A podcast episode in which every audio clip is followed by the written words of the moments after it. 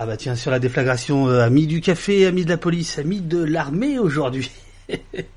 eh bien bonjour, il est 8h58. Euh, euh, il y a quelqu'un d'autre qui qui est chez lui, euh, qui boit tranquillement son café. Il m'a dit qu'il avait le temps. C'est une vieille connaissance de nos services, Jean-Dominique Mercher, euh, qui est journaliste euh, à l'opinion, qui est journaliste. Euh, moi j'avais dit défense, mais en fait je crois que c'est plutôt affaires militaires. on, va, lui demander comment il préfère qu'on l'appelle. Et quand je vous dis que je le connais depuis depuis longtemps, c'est que c'est que il a été mon chef à Libération. et comme quelqu'un l'a dit dans le chat hier, chef et Libération, ça va pas toujours ensemble. Voilà. Mais même si on n'était pas toujours d'accord avec Jean-Dominique, euh, on s'entendait bien, voilà. Euh, donc, je, je, alors, je, je vois que j'ai un, pain technique. Ça faisait longtemps, c'est super. Normalement, on va te voir, mais pas, pas tout à fait. Ah si, si, c'est bon. Voilà, voilà, Jean Do, tu es avec nous. Bonjour. Ah ça y est, le, lever de la victoire, lever de la victoire. Déjà, attention, parce que tu sais ici, tu es, tu es dans un drôle d'endroit. Hein, tu es au poste, euh, qui est une, une réunion de, de, de, de de contestataires, on va dire ça comme ça. Euh, Jordo, bonjour. Bonjour. Bonjour, bonjour. Ça me fait très plaisir de te voir bah, après 20 ans. Moi aussi, moi aussi. euh, alors, tu, tu, es là aujourd'hui parce que euh, tes amis de, de, la Grande Muette ont fait des... Enfin voilà, ce comment dirais-je, nous tire un peu par, euh, enfin bon voilà, euh, la tribune, la tribune, la fameuse tribune des dites des généraux ou des militaires. Euh, je me suis dit que ce serait bien de t'inviter parce que toi tu suis ça depuis, tu suis les affaires de, de l'armée depuis quoi, 30 ans? Ouais, euh, ouais, en fait, euh, même un peu plus que ça. Oui, enfin une trentaine d'années, quoi. Une trentaine d'années. Tu as, euh, alors un, tu as un blog que tu tiens depuis depuis longtemps, et ça j'aime bien chez toi parce que ce blog tu le tenais à Libération. T'as quitté Libé, t'as dit je garde mon blog. T'es allé à Marianne, t'as dit, t'as quitté Marianne, t'as dit je garde mon blog. T'arrives à l'opinion. Ah j'aime bien. Non, j'aime bien. Là, là il y a un côté. il y a un côté, euh, euh, je garde le contrôle. Donc, euh, ce, ce, alors à chaque fois euh, que euh, je donne un, je parle d'un lien ou quelque chose comme ça, euh, c'est donné dans le dans, dans, le chat où les gens vont nous donner leur leur ressenti, te poser des questions, etc. Et donc, tu es, alors attends, je vérifie juste un tout petit truc, savoir si tout marche bien côté régie. A priori, c'est bon. Voilà, c'est et ça, tu me connais, hein, c'est toujours un peu. Ah non, je vois que on me dit qu'il y a un petit souci. Attends, je regarde. Non, c'est bon, c'est bon, c'est bon. Euh, donc, et euh, là depuis euh, 6 ans, 7 ans, tu es à l'Opinion, le journal L'Opinion. Euh, L'Opinion, c'est pas très connu. Euh, qu'est-ce que qu'est-ce que tu peux nous en dire de l'Opinion?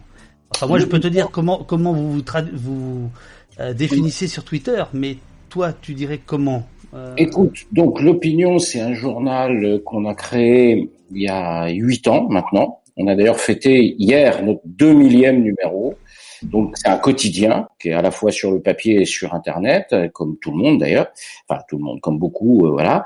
Et euh, euh, d'abord, l'idée, c'était de lancer un nouveau journal dans un contexte où tout le monde nous avait dit, disait, mais c'est absolument impossible de lancer un quotidien, machin, vous allez mourir, vous allez faire dix numéros, vous allez faire six mois.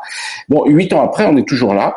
L'idée, c'était euh, de pas forcément d'avoir une énorme audience parce que on est réaliste, et l'idée, c'était en revanche d'avoir de l'influence, de dire on, va s'adresser à des gens euh, donc c'est un peu, on va dire que c'est un peu un journal un peu haut de gamme, voilà, avec euh, surtout des papiers, des articles d'analyse, de mais aussi de l'humour. Par exemple, on a un dessinateur qui est aujourd'hui un des bons dessinateurs de la presse euh, quotidienne qui s'appelle CAC, euh, qui a un certain succès, voilà.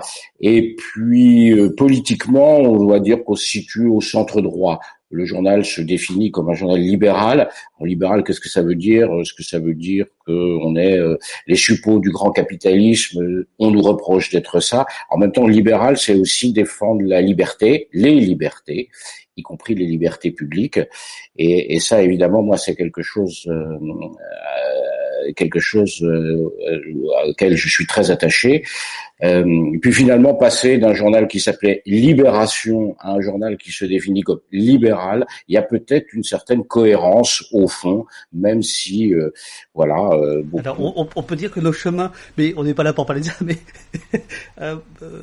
tu allais, tu allais sur la droite, quand même, tu allais sur la droite. Eh, mais tu as le droit et ça me fait plaisir que tu sois là. Oui, oui, mais si tu veux, euh, quand j'étais, honnêtement, si tu veux, quand j'étais, euh, pour, pour, pour se parler très librement, quand j'étais, euh, quand j'étais à Libé, j'étais sur l'aile, très nettement à l'aile droite de Libé. Là, je dois plutôt me situer sur l'aile gauche de l'opinion. Mais ça, au, au fond, à vrai dire, pour moi, ça n'a pas d'importance. Ce qui, ce qui l'importance dans, dans l'exercice de notre métier, c'est d'être libre de le faire. J'ai été extrêmement libre de faire mon métier, comme toi d'ailleurs, à Libération, et euh, je suis totalement libre également de le faire euh, à l'opinion. Et ça, ça c'est un vrai privilège qu'on qu'on a. Tout le monde l'a pas dans, dans cette profession. Donc, euh, euh donc voilà, j'écris exactement ce que je veux. Je le faisais à Libération et je le fais à l'opinion. Alors, dans, le, dans, le, dans le chat, il y a quelqu'un qui te dit que ce n'est pas toi, euh, ce n'est pas lui qui suit l'armée, c'est l'armée qui le suit depuis 30 ans. Donc euh, voilà. Alors, euh, Jando, euh, alors hmm. par ailleurs, bon, moi évidemment, tu le sais, l'opinion, juste pour, pour être bien clair, c'est pas force, c'est pas ma tasse de thé. Quand, sur Twitter, non, c'est pas grave du tout. Il y, a, il y a écrit libéral pro-business européen. Bon voilà. Mais je dois dire que dans l'opinion, il y a deux personnes que je suis il y a toi euh, sur les affaires militaires et euh, il y a euh, alors je, ne veux pas écorcher son nom Ivan Trippenbach. Hmm, ça me fait très plaisir que tu dises ça. voilà, qui, qui j'ai l'impression plutôt une jeune journaliste qui suit les hmm. affaires de police. elle n'a pas 30 ans. Hmm. Elle n'a pas 30 ans, qui suit les affaires de police et qui est euh, qui a un regard euh, et des infos euh, voilà qui sont critiques et donc c'est intéressant de voir que dans ce journal il y a ça voilà j'ai plus, plus enfin à, vraiment à de nombreuses reprises j'ai lu des papiers d'elle et des enquêtes d'elle où il y avait plus d'indépendance que dans d'autres dans d'autres journaux qui suivent les questions de police voilà c'est c'est pour ça alors donc, euh, on n'est pas là pour parler de, de, de, journalisme, mais on est surtout là pour parler de, de, de généraux. la lettre des généraux. Oui. La lettre des généraux. Alors d'abord, toi, euh, tu la découvres comment cette lettre? Écoute, donc elle est, elle est en ligne. Euh, elle a été mise en ligne par euh, Valeurs Actuelles mercredi dernier, donc le, de mémoire le, le 21. Euh, et honnêtement, moi, je ne la vois que deux jours après. je n'en entends parler que deux jours après, le vendredi, lorsque ça commence à monter avec avec Marine Le Pen qui dit euh, qu'elle les soutient. Euh, voilà. Donc là, je vois ça. et honnêtement, je connais quelques noms euh, de signataires et j'y accorde pas plus d'importance que ça dans les premiers jours. Euh, le week-end arrive, mais je vois que ça monte et je m'y suis vraiment collé lundi, ce lundi, donc voilà. Euh, et là, ben, j'ai commencé à travailler parce que j'ai vu que ça devenait un vrai phénomène politique. Euh, et donc voilà, bah, et depuis en fait depuis lundi, je ne fais quasiment que ça, ce qui me, semble un peu surréaliste, mais euh, ça dit quelque chose, euh, non pas de l'armée, mais de la politique française et de la société française, et c'est ça qui est intéressant. Voilà. Euh, en, deux mots, tu dirais, bah, on, va, on va parler que de ça en fait, mais hmm. là comme ça, comme comme hmm. introduction à l'émission, tu dirais que ça dit quoi? De la politique ou de l'armée? Ça, dit qu'il y a quand même une, une, une une grave crise politique en France. Pour qu'un texte aussi euh, caricatural, et même on est entre nous, nul, venant euh, d'un petit tout petit groupe de type euh, d'anciens, euh, euh vraiment d'anciens, euh, identifiés depuis longtemps comme étant des, des, des gens d'extrême droite, euh, qui ressassent leurs trucs comme ça depuis euh, depuis des années et des années. Qu'un texte comme ça prenne une telle ampleur politique euh, en France et même à l'international. J'ai reçu cette semaine des coups de fil de la presse, de journaux brésiliens, de journaux britanniques qui voulaient savoir ce qu'il en était. Mmh. Euh, dit, dit que là, là, il y a une crise politique en France profonde parce que euh, ça n'a pas de sens que, que euh, quelque part cette lettre euh, qui est anecdotique en fait a, a, frappé quelque chose dans l'inconscient politique des Français et c'est ça qui est intéressant. Euh, qu'est-ce qu'elle a frappé dans l'inconscient politique des Français euh, Qu'est-ce qu'elle dit? Pourquoi ça Pourquoi ça résonne dans la société française, dans la politique française? Et donc moi c'est ça qui, qui, qui m'intéresse. Et je pense que ça traduit un état de crise politique très grave. Donc euh, euh on, on, pourra peut-être développer, mais voilà, c'est pas un phénomène militaire en soi, c'est un phénomène politique parce que c'est pas l'armée française qui est en train de de se de préparer un coup d'État. C'est absolument pas ça. C'est une bande d'anciens qui se réunissent entre eux, qui font un texte, et, et ça, ça a un effet politique. Donc c'est ça qui est intéressant. Ah, ah, alors on, on va euh, on va euh, regarder de près qui euh, qui signe ce texte. Alors en fait, j'ai lu tous tes papiers, que ce soit dans l'opinion ou sur le ou, sur le blog. En fait, euh, j'ai appris une chose, c'est qu'au départ, c'est pas Valeurs Actuelles. Au départ, c'est sur un petit blog qui s'appelle hein place euh, placedarmes.fr. Arme. Place, place, place singulier arme au pluriel.fr. Voilà. Donc là, je suis en train de le, de, de, de le montrer. Euh, alors pour pour la pour la pour la petite histoire, c'est un site fait avec Wix, c'est-à-dire ça dit, euh, ça dit quand même que le côté euh, un peu amateur de, l'affaire. Enfin, l'article, euh, est là. on va, on va quand même donner quelques, quelques pour ceux qui l'auraient pas lu. Euh, quelques phrases. Euh, donc en fait, il est surtout question du délitement. Euh, mmh, voilà. voilà. Et notamment, alors ça démarre par délitement qui, à travers un certain antiracisme, s'affiche dans un seul but, créer sur notre sol un mal-être, voire une haine entre les communautés. donc là, il est question de racialisme, d'indigénisme, de théorie décoloniale, etc. Il y a le délitement avec l'islamisme et les hordes de banlieue. Ah, le terme est dément quand même. Enfin, il, il est, dès lors qu'il sort de, de, de, son cercle habituel de l'extrême droite, il est, c'est quand même extrêmement violent. Et puis évidemment, euh, je dis évidemment parce que moi ça m'a particulièrement parlé, il y a un troisième délitement dont on parlera après sur, sur la question du maintien de l'ordre et sur les gilets jaunes.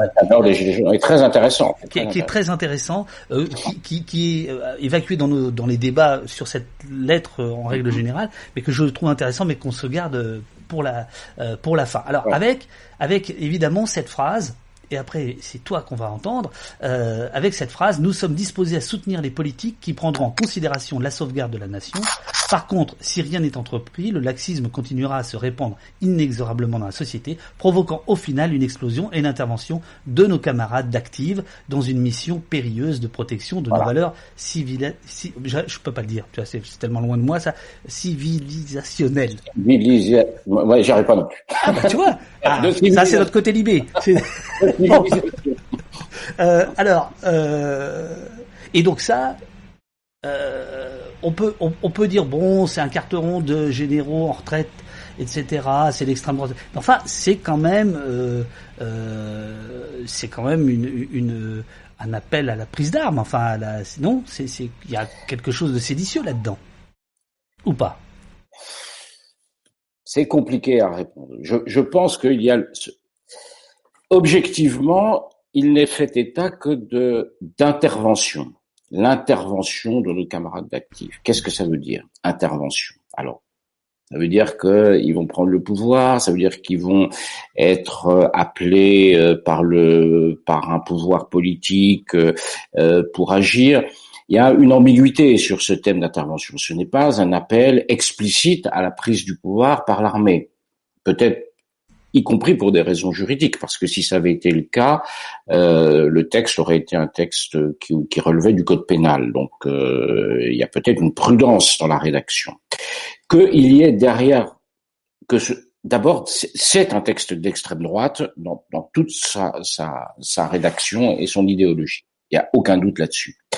Qu'il y ait dans le, chez les auteurs un fantasme de du d'un rétablissement de l'ordre euh, et de la défense de notre civilisation contre les hordes sauvages par l'armée, ça semble évident, mais ça mhm. relève en partie du fantasme. Mais c'est ça qui est intéressant, c'est que J'ai employé tout à l'heure le, terme, le terme d'inconscient et je crois que euh, d'inconscient comme, comme en psychanalyse, je crois que c'est une dimension importante dans cette dans cette affaire parce que ça renvoie à de à de vieilles traditions euh, de vieilles traditions politiques françaises. Depuis en fait depuis la Révolution française, depuis 1789, il y a toujours cette image ou cette idée que quand le désordre s'installe dans le pays, on peut faire appel à un général ou à l'armée pour sauver. Ça commence, ça commence très très tôt. Ça commence dès les premiers jours de la Révolution française en 1789 avec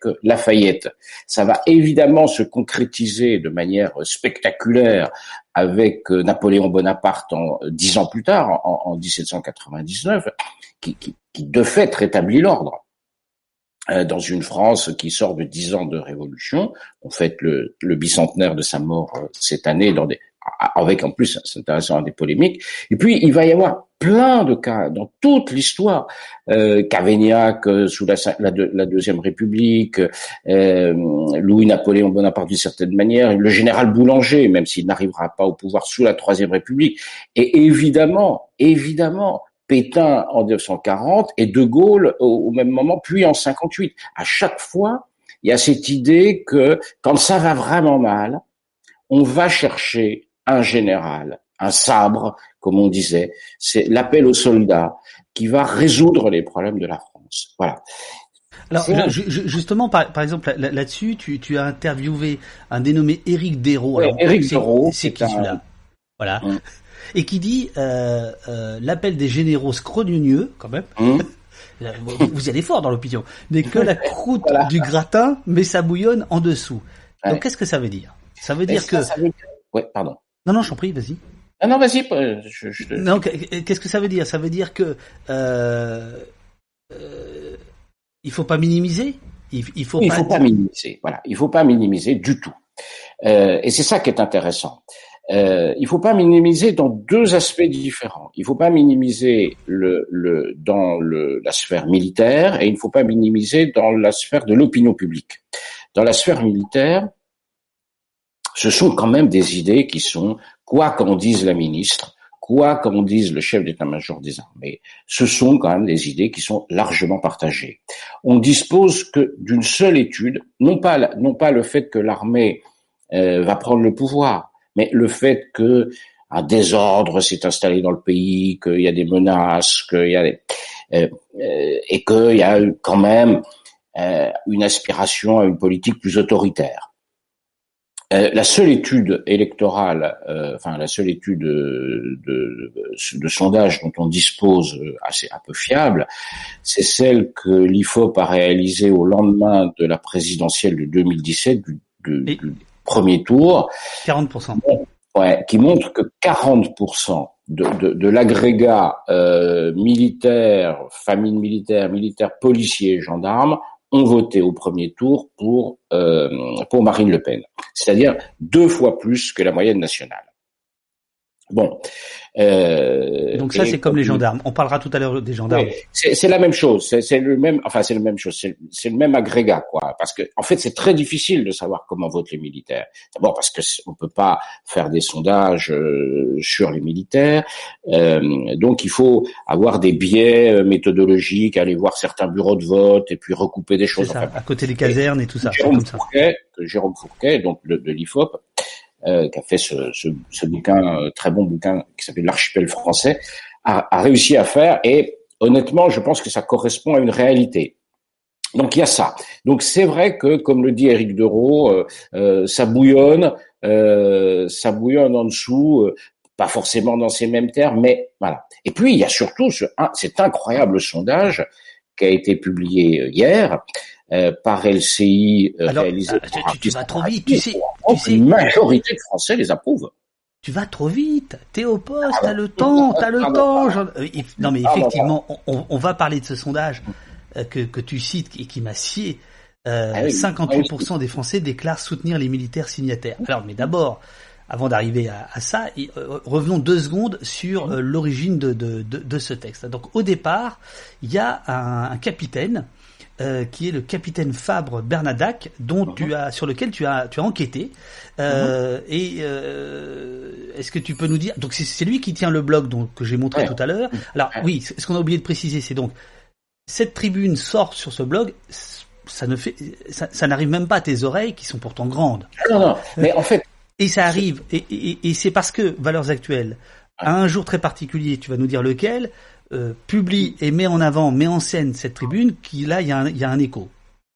ouais. Alors, donc la, séquence est la suivante. Donc il y a ce, ce, ce, ce, ce, ce, ce gars, enfin ce monsieur qui s'appelle Jean-Pierre euh, Fabre Bernadac, que je ne connaissais, dont je n'avais absolument jamais entendu parler, qui, qui, qui, se présente comme le capitaine, euh, bah, qui est, mais, sauf que il a quitté l'armée, il a quitté euh, l'armée en 1987, donc oui. il a 34 ans.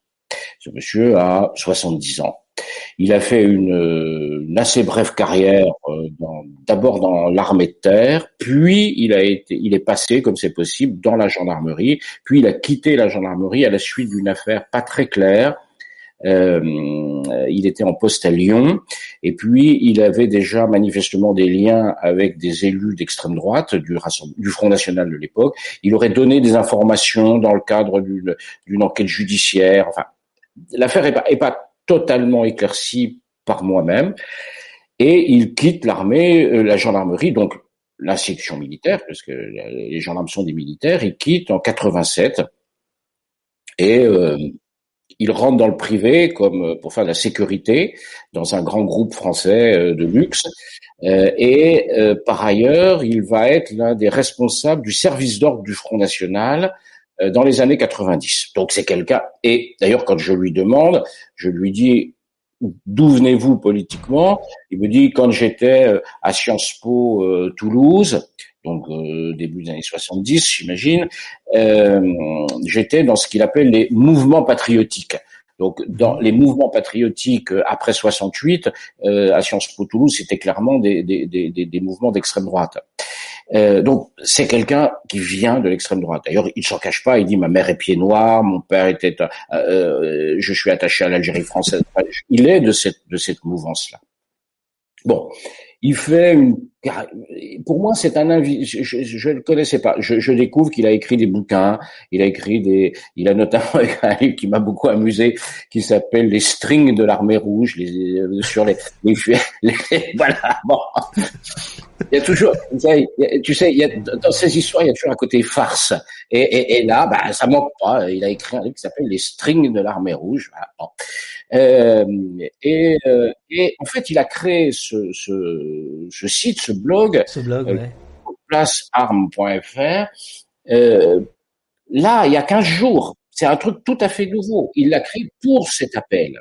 En fait, en même temps, il sort un livre à compte d'auteur euh, en, en explique un livre de programme politique en quelque sorte, en disant tout fout le camp dans ce pays, et il fait un coup il fait un coup, il, sort un livre à compte d'auteur, donc il a envie de, il a envie de le diffuser, il crée un blog, euh, puis parce qu'il a, il, il, est présent dans ces réseaux d'anciens, de types qui ont tous 70, 80 ans pour la plupart, il, il, il, mobilise, il mobilise son réseau et il, il, arrive à regrouper 25, 24 généraux en, en retraite, enfin en retraite, hors activité et euh, quand même 1200 euh, 1200 signataires euh, anciens militaires réservistes on a découvert cette semaine enfin hier euh, avant-hier qu'il n'y avait que 18 militaires d'actifs dans cette liste et, et, et, valeurs actuelles donc hebdomadaires d'extrême enfin, de droite très dure on va dire on va dire extrême droite a récupéré le truc récupère le truc la semaine dernière ouais. le met en ligne, fait du tam-tam avec, euh, et, euh, et euh, le publie à la date du 60e anniversaire du putsch des généraux d'Alger. Voilà, c'est ça l'histoire. Voilà. Donc, euh, c'est la rencontre d'un gars qui a envie de faire des trucs dans son côté avec ses copains, avec son réseau, qui bon voilà, qui veut exister. Valeurs actuelles, qui fait comme d'habitude un tam-tam médiatique assez assez remarquable. Hein. Il faut reconnaître que ce journal, qui était un journal totalement euh, inconnu, euh, enfin peu connu il y a dix ans est devenu une des, une, des stars de la, de la presse, ben, ben ça marche. Voilà. Et, euh, et ils ont le, le, le, coup de faire ça euh, au, au, au, moment du, du 60e anniversaire du putsch des généraux, ce fameux carteron de généraux en retraite euh, de, que, que, que, dénonçait le Charles de Gaulle en 61. Voilà, donc, et le, le 22 avril. Ouais. Ça met le feu dans la pampa parce que euh, Marine Le Pen, euh, de manière, je pense, assez euh, habile en fait, en réalité, contrairement à ce qu'on a pu dire, euh, hop, chope le truc, et puis Mélenchon, et puis la ministre, et puis le Premier ministre, et puis tout le monde, et voilà, et bon, le, le feu fait partie. Mais ça part d'un truc tout petit, tout petit. Euh, et, euh, et euh, mais comme comme au fond comme les incendies. Mais pourquoi l'incendie prend? Il y a une étincelle un peu, mais si l'incendie prend, c'est que le terrain est prêt à brûler. Et en fait, voilà. le terrain est prêt à brûler. Hum. Alors, euh, on, on, va on va venir sur le, sur l'analyse. Il y a plein de questions dans le chat qu'on est en train de garder. J'ai complètement oublié de saluer Eurial, Jessica, François et Robin qui sont les modos. Parce que, euh, voilà, euh, parce qu'il faut quand même un peu d'ordre dans ce désordre de qui, qui est au poste. et donc, on, on met les questions de, de, côté. Alors il y a notamment euh, les questions de euh, de la rémunération de ces gens-là, mais on va en parler. Il y a Blast qui a, qui a, qui a raconté un petit peu combien gagnaient certains des signataires de de, de, de, de cette lettre, etc. Enfin voilà, toutes ces questions, on est en train de, vous les, de les mettre de, de, de côté. Je, je, je, voudrais juste qu'on revienne quand même sur. Alors, donc il y a ce, ce capitaine. Donc j'avais pas compris que c'était un capitaine de gendarmerie donc au départ en fait. Ouais. Euh, c'est un capitaine. Il a d'abord été lieutenant ou capitaine dans l'armée de terre au premier régiment d'infanterie, puis euh, comme c'est possible, il a demandé sa, son passage dans la gendarmerie où il est resté quelques années. Mais bon, il a et puis il est parti très vite. 87, il a il a dû, je sais pas, j'ai pas les, j'ai pas les dates en tête, mais il a c'est une petite carrière. Voilà, capitaine, c'est il est pas resté longtemps puisqu'il a. Oui, oui, vas-y. Eh, je t'en prie, non, non, c'est bon. Alors, euh, tu, tu, tu l'as dit, euh, les l'armée n'a identifié, les armées ont, ont identifié 10, 10, 18 militaires d'actifs, dont 4 officiers, euh, a dit le grand grand chef, le général Lecointre, qui doit être un, euh, voilà, quelqu'un que tu connais, moi je ne vois pas, voilà, chef d'état-major des armées, donc c'est c'est c'est le boss quoi. C'est le, le numéro un. C'est le numéro un. Euh, ça veut dire que sur les euh, milliers, puisqu'en fait aujourd'hui il y a euh, le, le, le, site annonce, je crois, plus de 15 000 signataires, 17 805 ouais. signataires euh, à 8 heures du matin. Ce matin, voilà, il y a. Euh, Je pas vérifié ce matin. Combien tu dis 17 805 signataires. Mais ils sont pas en ligne. Hein. Les noms ne sont pas en ligne, je crois. Hein. Voilà, il y a que les 1500 premières signatures. Et là, effectivement, on ne voit, euh, enfin, d'après d'après ce que disent les armées, en fait, il y a il y a que 18 militaires d'actifs. Donc le reste, ça veut dire quoi? Ça veut dire que c'est c'est des nostalgiques, c'est des anciens, c'est des oui, c'est des, des never will be? C'est des anciens ou des réservistes. C'est-à-dire, euh, d'ailleurs, anciens et réservistes ne sont, pas forcément, euh, ça peut être les deux euh, en même temps. C'est-à-dire, c'est des gens qui ont été euh, un temps dans l'armée, qui ont quitté l'armée, euh, voilà, euh, pour 18 000 raisons, parce qu'ils sont partis faire autre chose, parce que leur contrat s'est terminé, parce qu'ils ont été atteints par les limites d'âge, parce que voilà, et mais qui euh, qui ont toujours gardé un lien dans les associations d'anciens, euh, voilà, ou qui ont qui ont été qui ont simplement fait leur service militaire et ensuite qui sont restés comme réservistes euh, dans l'armée pendant euh, pendant plusieurs années, voilà. Et donc c'est c'est ça le le le le le, le, le vivier. Euh, Alors j'ai vu aussi. Et on n'a pas, en fait, on n'a pas de d'éléments euh, statistiques sur qui sont-ils. On voit, ils sont classés par parce qu'ils ils sont tous, euh, ils mettent tous leur grade militaire en avant. Donc ça part du général de corps d'armée, euh, donc quatre étoiles, jusqu'au euh, au militaire du rang, au soldat de deuxième classe qui a dû faire son service militaire et il y a, y a peut-être il y a 40 ans et, ou 50 ans et qui euh, qui donne son grade de l'époque. En fait, c'est ça le truc. Hein oui, alors il y a, y a aussi d'ailleurs pour puisque ici au poste on parle avant toute chose d'affaires de, de, police, parfois de, gendarme, de gendarmerie aussi, mais euh, police. Je, je, tiens à dire qu'il y a aussi des policiers. Euh, qui, euh, des commandants de police, des capitaines de police qui ont signé.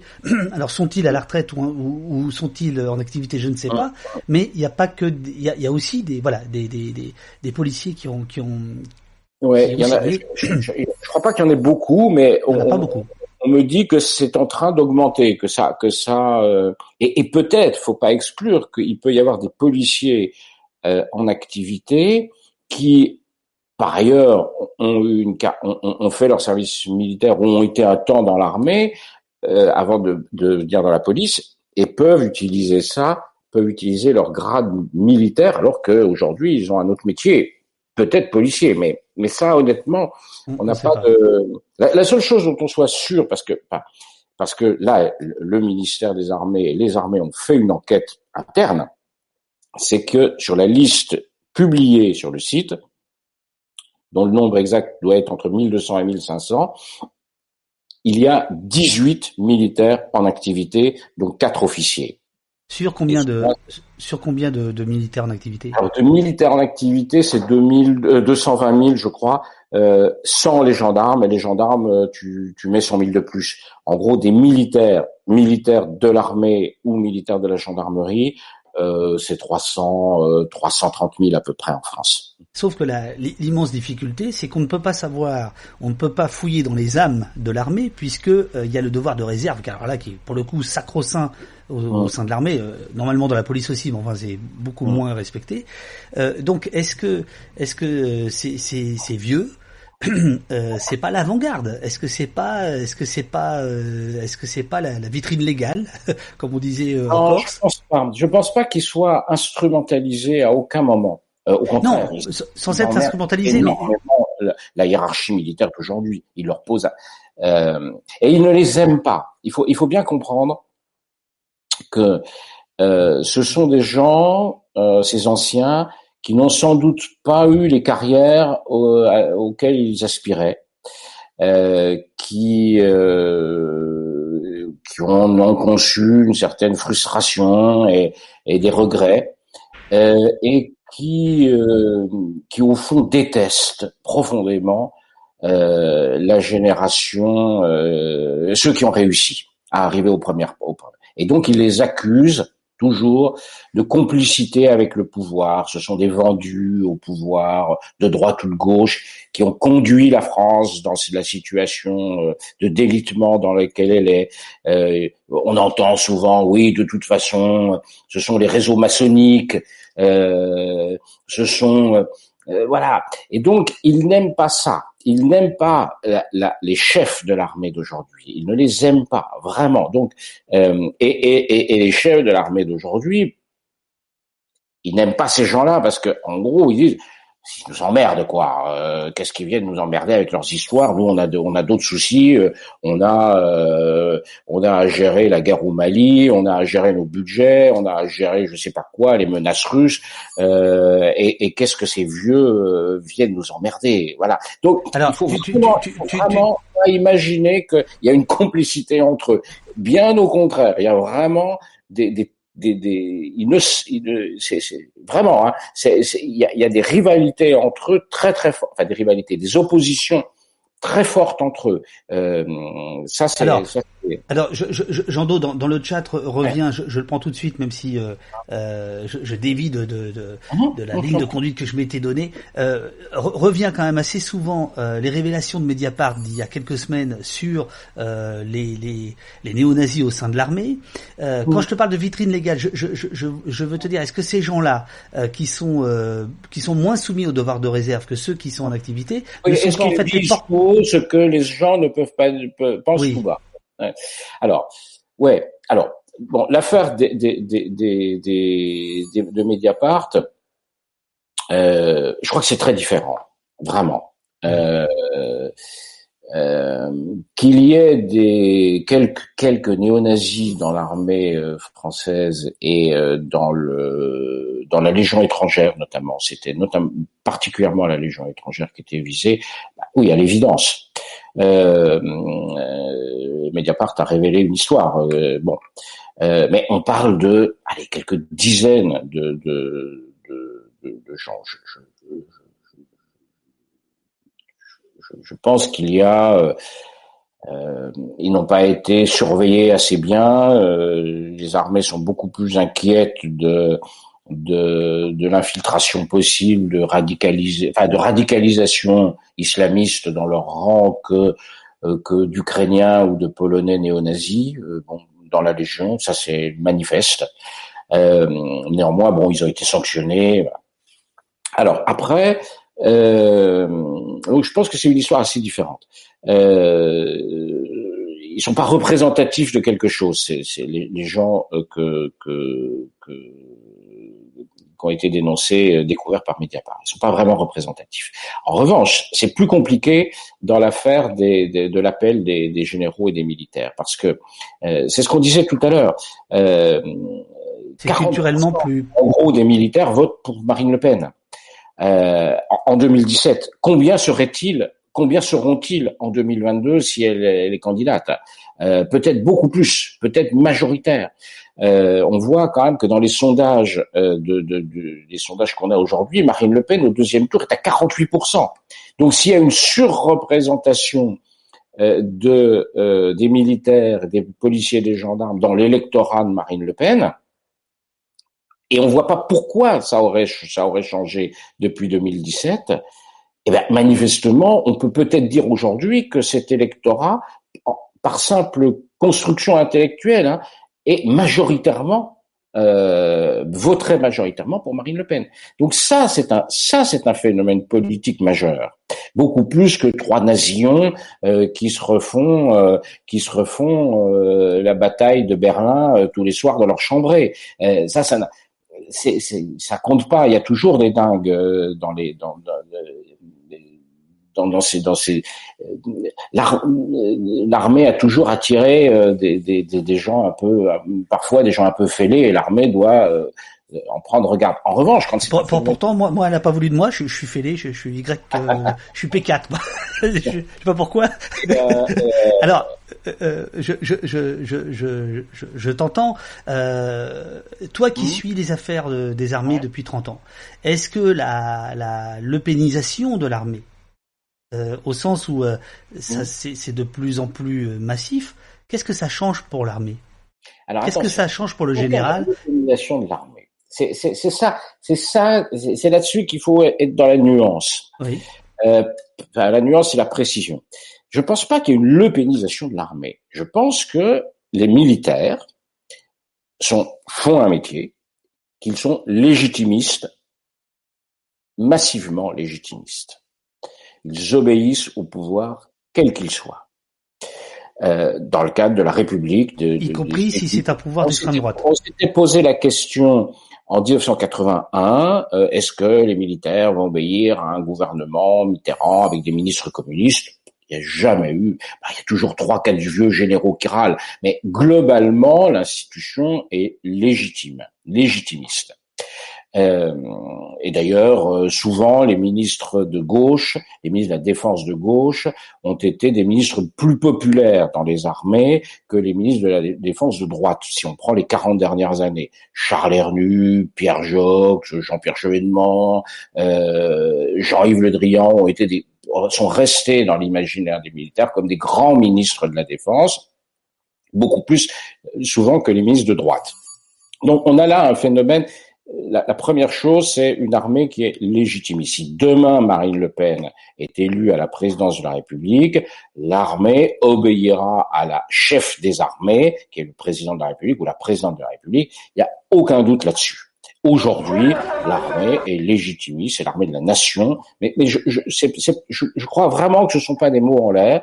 Euh, c'est l'armée de la République. Voilà, ça c'est la première chose. Après, les militaires sont aussi des citoyens et ces citoyens y votent. Et c'est vrai que il semble qu'ils votent nombreux, en tout cas plus nombreux que la moyenne des Français, pour le Rassemblement national ou les partis de droite. Ça s'explique pour des raisons sociologiques en réalité. Pourquoi euh, euh, Soit parce que euh, c'est la base, euh, enfin, je veux dire, les catégories euh, hiérarchiques les moins élevées de l'armée viennent des milieux populaires, et on sait qu'il y a une, une surreprésentation du vote euh, Rassemblement national dans les milieux populaires par rapport aux classes moyennes et aux, classes supérieures. Donc voilà, quand euh, euh, le jeune qui s'engage, euh, il vient d'une famille ouvrière, voilà, et donc, bah, bah, il, est, il représente son milieu social, et son milieu social est, sur, est, surreprésenté, à une surreprésentation du vote Rassemblement national. Le corps des officiers euh, est un corps traditionnellement plutôt marqué, enfin, marqué à droite, avec de fortes influences catholiques, de fortes influences. Euh, voilà, il y a une sociologie de droite. En plus, quand quelqu'un a envie de s'engager dans l'armée, c'est que il adhère à des. Alors, je, te, retourne le, la, la chose. En... il adhère à des valeurs euh, d'ordre, de discipline, de tradition, de cohésion, de patriotisme qui sont plutôt des valeurs que l'on trouve sur la droite de l'échiquier que des valeurs qu'on trouve à, l'extrême gauche ou chez ou, dans, les mouvements. Voilà. Et donc il y a, forcément dans tous les pays, l'armée en général est plus à droite que le reste de la société. Euh, alors. Alors, je peux te dire que tu fais réagir dans le dans le chat, hein, euh, euh, mais c'est bien, c'est bien, parce que moi, ce qui m'intéresse, c'est c'est comment stopper ça. Je te le dis franchement, Jordo, c'est-à-dire comment euh, est-ce que ou alors je vais te le dire autrement. De toute hein façon, euh, l'opinion. Euh, est-ce que ce qui est en train de se passer autour de cette tribune est le signe avant-coureur d'un durcissement dans les rangs de l'armée sur des questions sociales et politiques?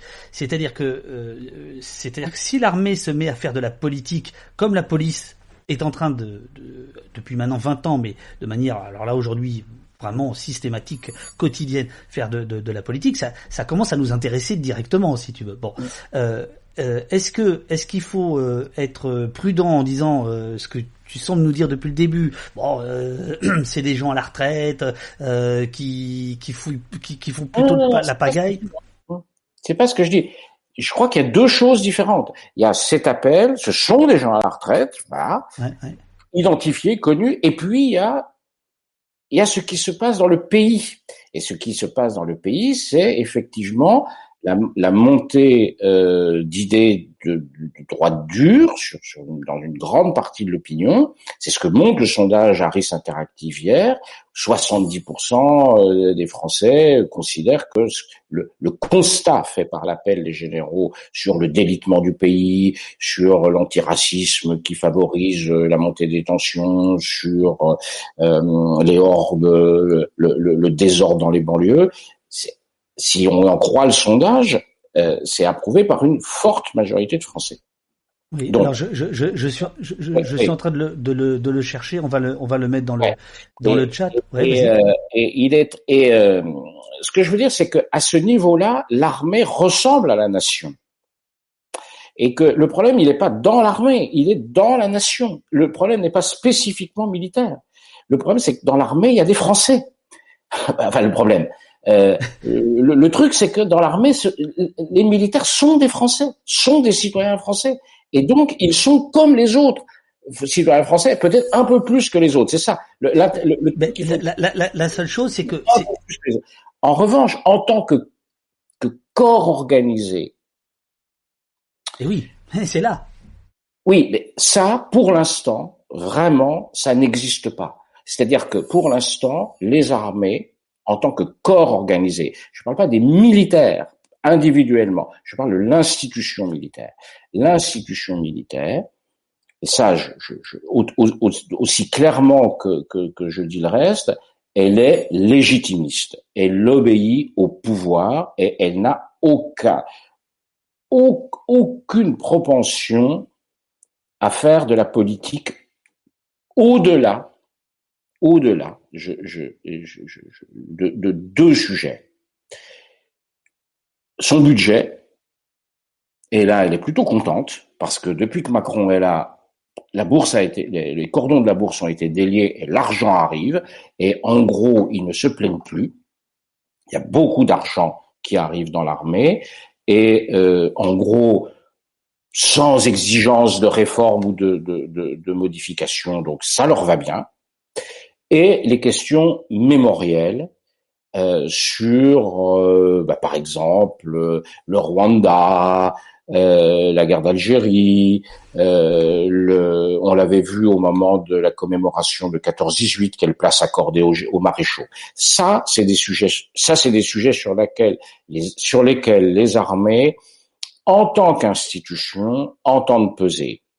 Mais certainement pas, par exemple, sur euh, un engagement euh, politique, un engagement euh, physique, je veux dire, euh, dans la répression, dans les banlieues. Ça, au contraire, il y a, y a, y a une, une, grande crainte de l'institution militaire de s'engager dans, dans cette affaire. Tu, tu, connais mieux que moi les questions de maintien de l'ordre. Lorsque dans la, la, la, fin des Gilets jaunes, dans les derniers dans les derniers mouvements, euh, Castaner, euh, qui était alors ministre de l'Intérieur, avait évoqué le fait que des militaires pourraient venir suppléer des policiers dans des, hein, ça avait, ça avait vraiment, vraiment, vraiment pas plu aux militaires, à, aux militaires, à l'armée en tant qu'institution, parce qu'ils n'ont pas envie de s'engager là-dedans. Ils considèrent qu'ils en font déjà assez ailleurs avec euh, avec euh, le Mali, avec enfin, alors, je, considère que ça, c'est pas c'est absolument passionnant, mais euh, euh, alors je te le dis, il nous reste, il nous reste 30 minutes, et on a encore plein, plein, de choses. Alors, je, voudrais juste donner euh, le, résultat du sondage parce que moi, il me, généralement, je, je, me moque des sondages, mais celui-ci m'a glacé le sang. 58% des Français déclarent soutenir les militaires signataires. 58%. Cette tribune écriture remporte un franc succès à droite avec 71% des sympathisants LR et 86 de ceux du RN. Bon, euh, donc en effet, voilà, les choses sont là. Par rapport à ce que tu dis, euh, que donc ce que ce que tu nous dis, c'est finalement les militaires sont comme la société française, la société française se droitise ou s'extrême droitise, l'armée se droitise, s'extrême droitise mécaniquement. Fort bien, enfin fort bien, ok. Oui, mais. Enfin ok, bon, d'accord, enfin d'accord. Bref, euh, tu m'as compris. Le seul truc, c'est que c'est comme la police. Ça, ça n'est pas un secteur anodin, l'armée. Ça n'est pas, euh, tu vois, c'est pas, c'est pas, c'est pas la confrérie des menuisiers, quoi. Euh, donc la question est, est-ce que tu penses que l'armée peut servir euh, et comment, si elle le fait, euh, à l'accession du pouvoir par l'extrême droite? En tant qu'armée, non. En tant qu'armée, non, absolument. J'en suis mais totalement convaincu. En revanche, encore une fois, les militaires peuvent majoritairement peut-être voter pour la candidate d'extrême droite en 2022. Peut-être. Ça, on le verra. Mais ça, on peut pas le savoir. Euh, on sait ce qui s'est passé euh, à peu près en, en, 2000, euh, en, 2017. On peut extrapoler. Donc ça, c'est la première chose. Et ce dont je suis également sûr, c'est que, et je, l'ai dit tout à l'heure, mais c'est que si Marine Le Pen euh, ou n'importe quel autre président, mais, mais ce serait vrai avec Jean-Luc Mélenchon, euh, était élu président euh, de la République, l'armée obéira au président légitime de ce pays, le président légitimement élu, quel qu'il soit. Il y aura, il y aura peut-être trois, quatre officiers qui euh, diront, euh, généraux, qui diront, moi, jamais, euh, je, je, je, je, voudrais appliquer les ordres de Marine Le Pen. Ils s'en iront. et ou, ou si c'était Mélenchon, d'autres diront jamais je travaillerai pour ce gauchiste, machin. Bon, ok, ils s'en iront. Mais globalement, l'institution restera légitime. Si jamais le pouvoir politique, quel qu'il soit, quel qu'il soit, et ça peut être un pouvoir, ça peut être l'actuel pouvoir, demande un jour euh, à l'armée de, de, faire du maintien de l'ordre pour aller vite, euh, euh, eh bien, elle le fera. Il n'y a aucun doute. Elle le fera peut-être pas de bon gré, parce que elle sait ce que ça coûte, elle sait que ça lui posera des problèmes. Mais si, en gros, on redemande à l'armée française de faire ce qu'elle a fait dans le passé, par exemple la bataille d'Alger, euh, en, en 1956, enfin 57, euh, on lui demande de le faire, euh, je sais pas, en Seine-Saint-Denis, euh, elle le fera.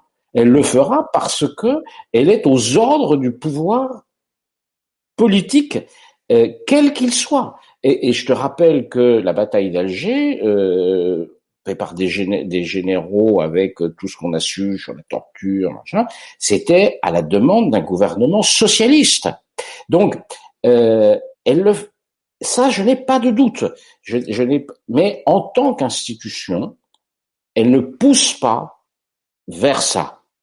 En tant qu'institution, elle ne pousse absolument pas vers ça. Elle est légitimiste, avec tout ce que ça veut dire de fidélité et aussi de possibles dérives si le pouvoir politique le lui demande. C'est ça le problème. Le problème, il est politique, il n'est pas militaire. À ce et, là, et là, quand tu dis que le, les, les, cordons de la bourse ont été déliés par, euh, par Macron, est-ce que c'est pour acheter une paix sociale, c'est pour calmer ça ou c'est autre chose? Oui, il y avait Macron a assez mal commencé avec euh, les militaires, avec le, le, le, avec la manière dont, dont le clash avec euh, avec le général de Villiers. Hein, 14 juillet, 13 euh, juillet 2017, quelques mois, euh, quelques mois après son élection, euh, et il a et ensuite, il s'est engagé. Il s'est engagé à, dire je remettrai de l'argent et il a mis de l'argent. Bon, voilà, c'était une demande assez forte des armées qui voulaient de l'argent et de l'industrie de défense.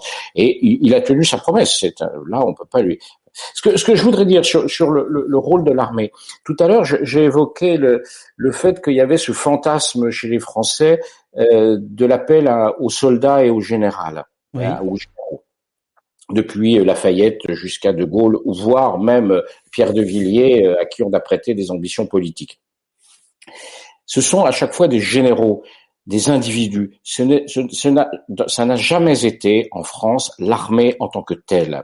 C'est-à-dire que l'armée en tant que telle en France n'a jamais pris le pouvoir. Euh, elle, des gens issus de l'armée ont pris le pouvoir. Euh, parfois avec l'aide de l'armée, mais l'armée en tant que telle n'a jamais pris le pouvoir. On est, c'est pas la France, c'est pas, euh, c'est pas le Chili, quoi. ah, alors, justement, il est beaucoup question du, du, du Chili dans le dans, dans, dans, le chat. mais Jordo, t'es plus, on n'est plus à Libé, mon vieux. euh, non, je, je, je, je, reprends parce que là, je voudrais, je voudrais donner la parole au chat parce qu'il y a beaucoup de. Bien sûr, allez, allez, tu, tu, tu vois, voilà. Euh, il y a alors euh, ici bon les pseudos c'est des pseudos hein. donc tu as Canartitude qui te demande est-ce qu'on ne peut pas imaginer que des généraux décident de montrer les muscles pour mettre une ambiance de travail au moment des élections histoire de pousser dans un sens? Bah, c'est un peu ce qu'ils ont fait là. Euh, c'est un peu ce qu'ils essaient de faire là. Euh, on est dans la campagne. Euh, enfin, c'est ce groupe de, de généraux oui, on peut, on peut tout imaginer. Oui, il y aura des choses. Il va encore se passer des choses avec les militaires, avec les policiers. Il va se passer plein de choses dans cette campagne. Oui, mais euh, Jean Do, on, est tous les deux de la même génération.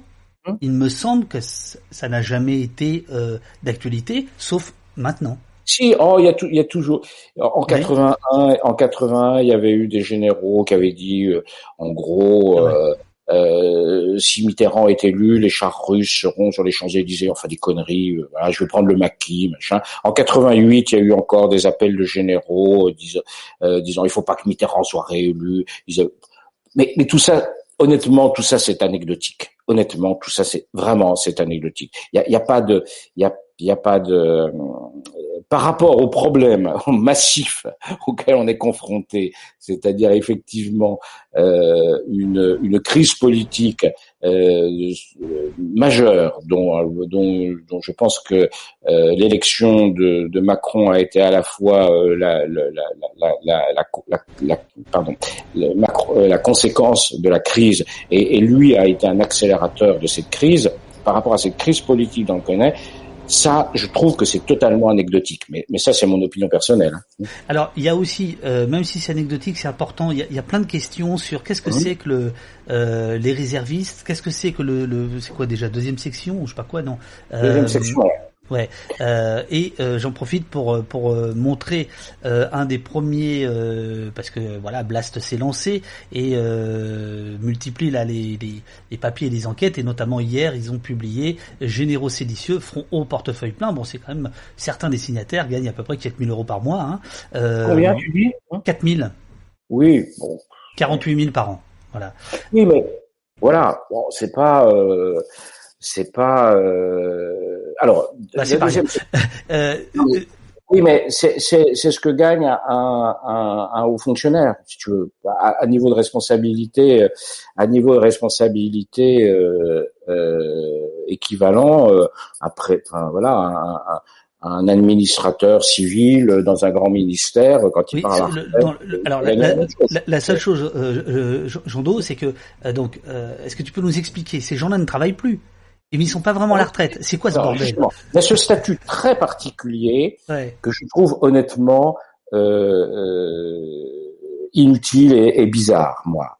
Ça, c'est mon avis. Mais bon, il y a ce qu'on appelle la deuxième section.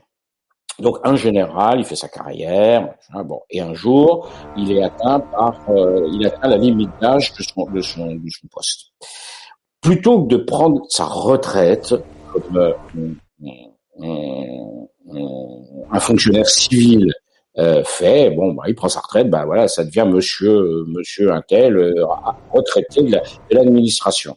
les généraux, que les généraux, pas les pas les, euh, les autres militaires euh, moins gradés, passent dans ce qu'on appelle la deuxième section. Euh, 2S, ça se dit quand on voit 2S. Voilà. Et là, euh, ils sont, ils restent, ils conservent un lien de dépendance vis du ministère de, la Défense. Ça veut dire que le ministère des Armées peut, si besoin, faire appel à eux pour des missions qui leur confient jusque maintenant à l'âge de 67 ans. En gros, un général, il part à la retraite entre 58 et 61. Euh, donc pendant allez, une petite dizaine d'années, il reste utilisable, mobilisable par l'armée, par le ministère, pour remplir des, missions. Ils peuvent être nommés dans une commission ceci, chargé d'une étude. Voilà. Il reste utilisable. Ils ne, perçoivent pas une retraite, ils perçoivent une solde de général sur lequel il y a quelques petits avantages.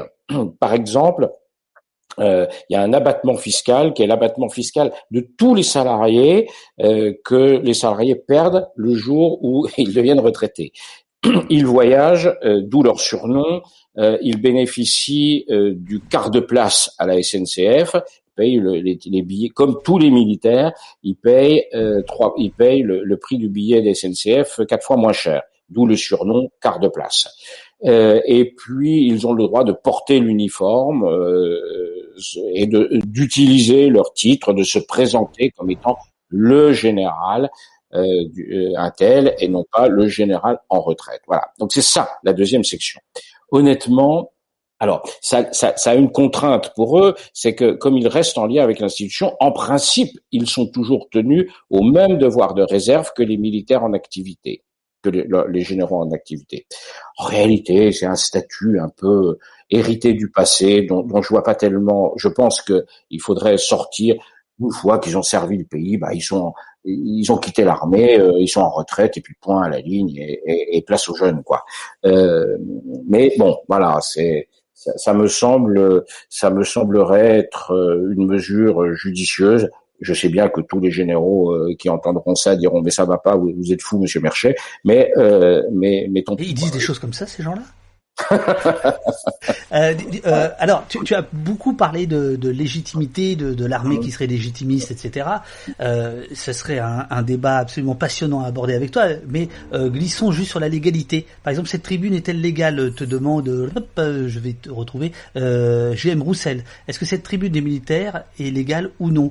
Et sur la question de la légitimité, il y a Rachid qui te demande aussi quels sont les pouvoirs de l'Assemblée sur l'armée? L'Assemblée étant élue, étant légitime et l'armée étant au service euh, au service de quoi exactement? D'un État d'une nation d'un gouvernement de euh, d'où l'armée tire sa légitimité? Et c'est quoi?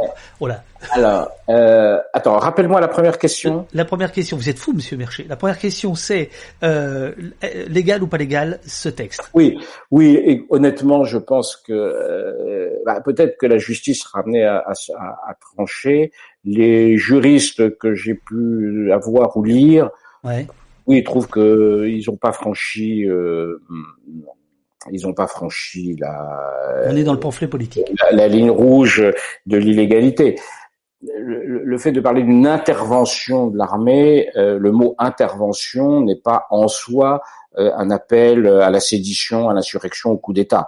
Donc je pense qu'ils sont, ils sont, ils sont du, encore du bon côté de, de, de la ligne jaune. Euh, si ça monte un jour jusqu'au Conseil d'État, euh, il y a de fortes chances que le Conseil d'État leur donne raison. Mais bon, euh, il y, a, y, a, y, a, un juriste de droit public sur un, site qui s'appelle euh, un site de, de, de droit euh, qui font du, du, des, les surligneurs, les surligneurs, très bon site euh, de, de fact-checking, comme on dit maintenant en bon français, euh, le dit et je crois que c'est assez convaincant. Mais moi je suis pas juriste. Hein. Euh, D'après ce que je vois, ils sont, ils sont, ils sont peut-être à la limite, mais du bon côté. Euh, sur la légitimité, le Parlement. Bon, l'armée, euh, bon, le Parlement sous la Ve République, tout le monde a compris que c'était une chambre de, de, et de plus en plus, le Parlement est devenu une chambre d'enregistrement. Enfin, en tout cas, l'Assemblée nationale est devenue une chambre d'enregistrement. Son rôle est, est, est, anecdotique en matière militaire. Euh, on n'est pas en Allemagne où, où l'armée est, est l'armée du Bundestag. Euh, on n'est pas en Allemagne, voilà. Euh, l'armée, elle a un chef euh, qui est le chef des armées, et le chef des armées, c'est le président de la République élu au suffrage universel direct par les Français. Mhm. Donc, euh, elle obéit au chef, au chef des armées, qui est le président de la République. Elle est entre les mains du président de la République de manière extrêmement directe. elle n'est pas entre les mains du ministre des armées ou de la défense, qui est là pour faire fonctionner le truc mais euh, elle obéit au président. Voilà. Il se trouve que le président chez nous est élu au suffrage universel direct, ce qui lui donne quand même une vraie légitimité euh, pour euh, pour faire ça. Après, on peut toujours s'interroger sur l'absence de contrôle. C'est ce que je fais moi personnellement, mais ça n'a pas l'air de gêner grand monde dans ce pays, à droite et à gauche, que les choses se passent ainsi. Donc voilà. par exemple, toi, tu souhaiterais qu'il y ait plus de contrôle de l'armée, de contre-contrôle? Oui, moi, non, je pense que le Parlement devrait euh, jouer un rôle plus important. Euh, ne pas, je, je pense que le Parlement devrait, euh, même si dans le système majoritaire le Parlement est au et, et, et obéirait au, au, à ce que dit la majorité présidentielle, je pense qu'on pourrait avoir un, un, équilibre des pouvoirs un peu plus euh, un peu plus favorable au Parlement euh, qu'au globalement, moi, je critique, je trouve que je critique les, les je trouve que les, les institutions de la Ve République ont, ont, ont, ont, dégénéré dans un sens hyper présidentialiste, où mhm. le président concentre tous les pouvoirs sur sa tête. Euh, mais c'est vrai dans tous les domaines. C'est euh, c'est vrai dans le domaine militaire, mais c'est encore plus vrai euh, dans le domaine, enfin c'est aussi vrai dans le domaine sanitaire. On voit qu'on attend la décision du président pour savoir si le 3 mai ou le 18 mai on aura le droit d'aller en terrasse. Euh, et, et, et je, je, pense qu'il une démocratie libérale, le, le, Parlement devrait avoir plus de poids. Et, mais bon, c'est vraiment un problème plus général.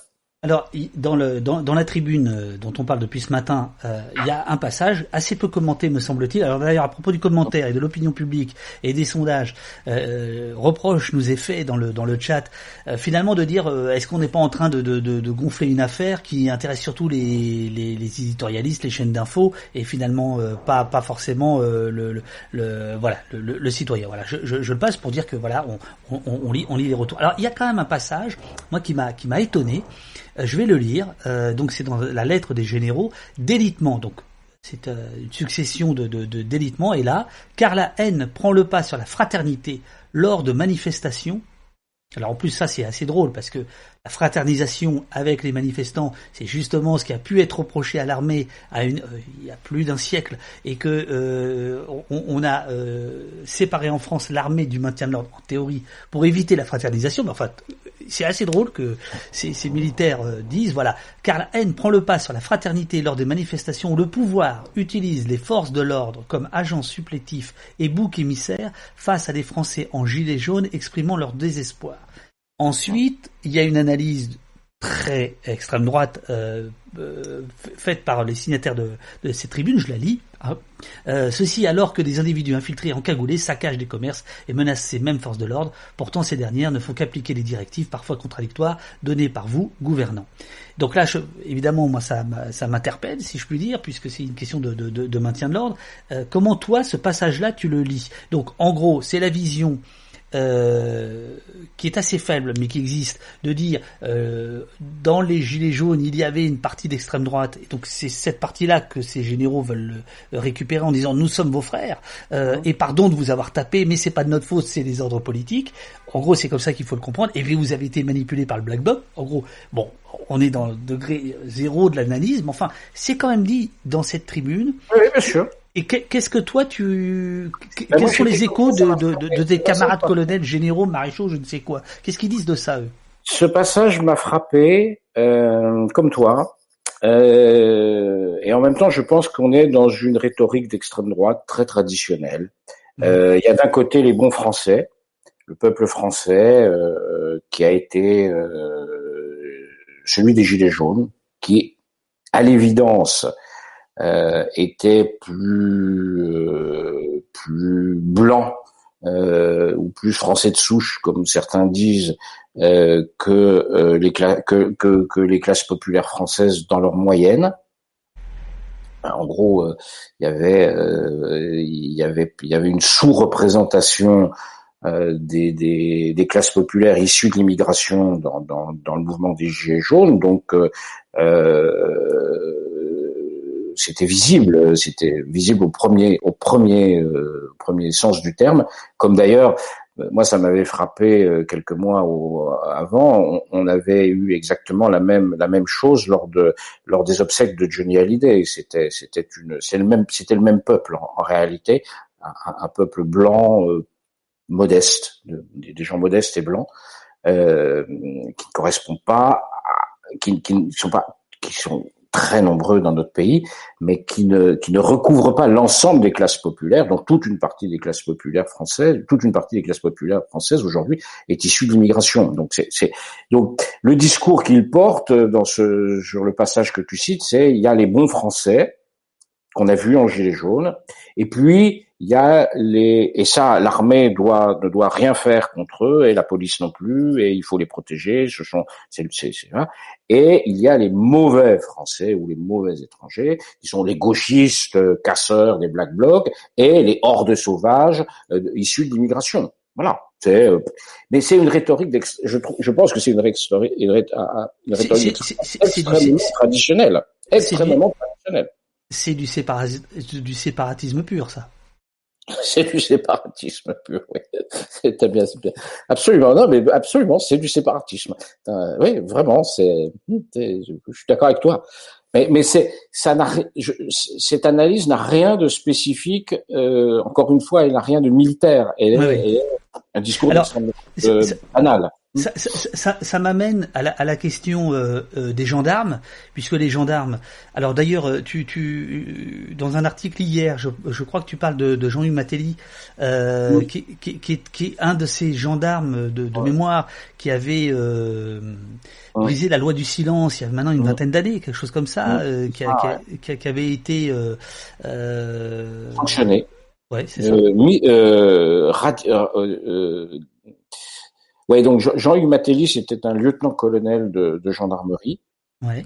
euh, qui s'était engagé euh, par ailleurs lieutenant-colonel de gendarmerie et par ailleurs euh, juriste et, et, et, et, qui faisait de à, côté de ses activités de gendarme euh, de la euh, de la recherche universitaire. Euh, qui participait à des groupes de travail universitaires. il s'était et il s'était engagé très fortement euh, à la fois pour la liberté d'expression euh, des militaires et pour le droit d'association des militaires, c'est-à-dire le droit que les militaires ont, ont, à créer des, non pas des syndicats, parce que c'est, mais quelque chose qui s'apparente à des syndicats pour défendre les intérêts catégoriels euh, des militaires. Donc il s'est beaucoup engagé. Il avait euh, eu à un moment une phrase un peu limite dans des émissions de radio Euh, D'ailleurs, c'est amusant, enfin c'est amusant, euh, rien amusant, mais à laquelle je participais aussi ce jour-là. Et il avait une, une, une, phrase un peu limite qui lui a valu un, un, vrai, alors là pour le coup un vrai souci, puisque c'est allé jusqu'à, je crois, sa radiation des cadres euh, de l'armée. Il a perdu son, son emploi à cause de ça. Il avait contesté euh, ce que la politique de, de, de, du gouvernement euh, à l'époque de, Nicolas Sarkozy. Euh, et ça lui avait une relation. Sauf que, comme c'est un juriste, euh, il s'est pas laissé faire et euh, il a fait des recours et il a gagné. Et il a gagné. Et il a été réintégré.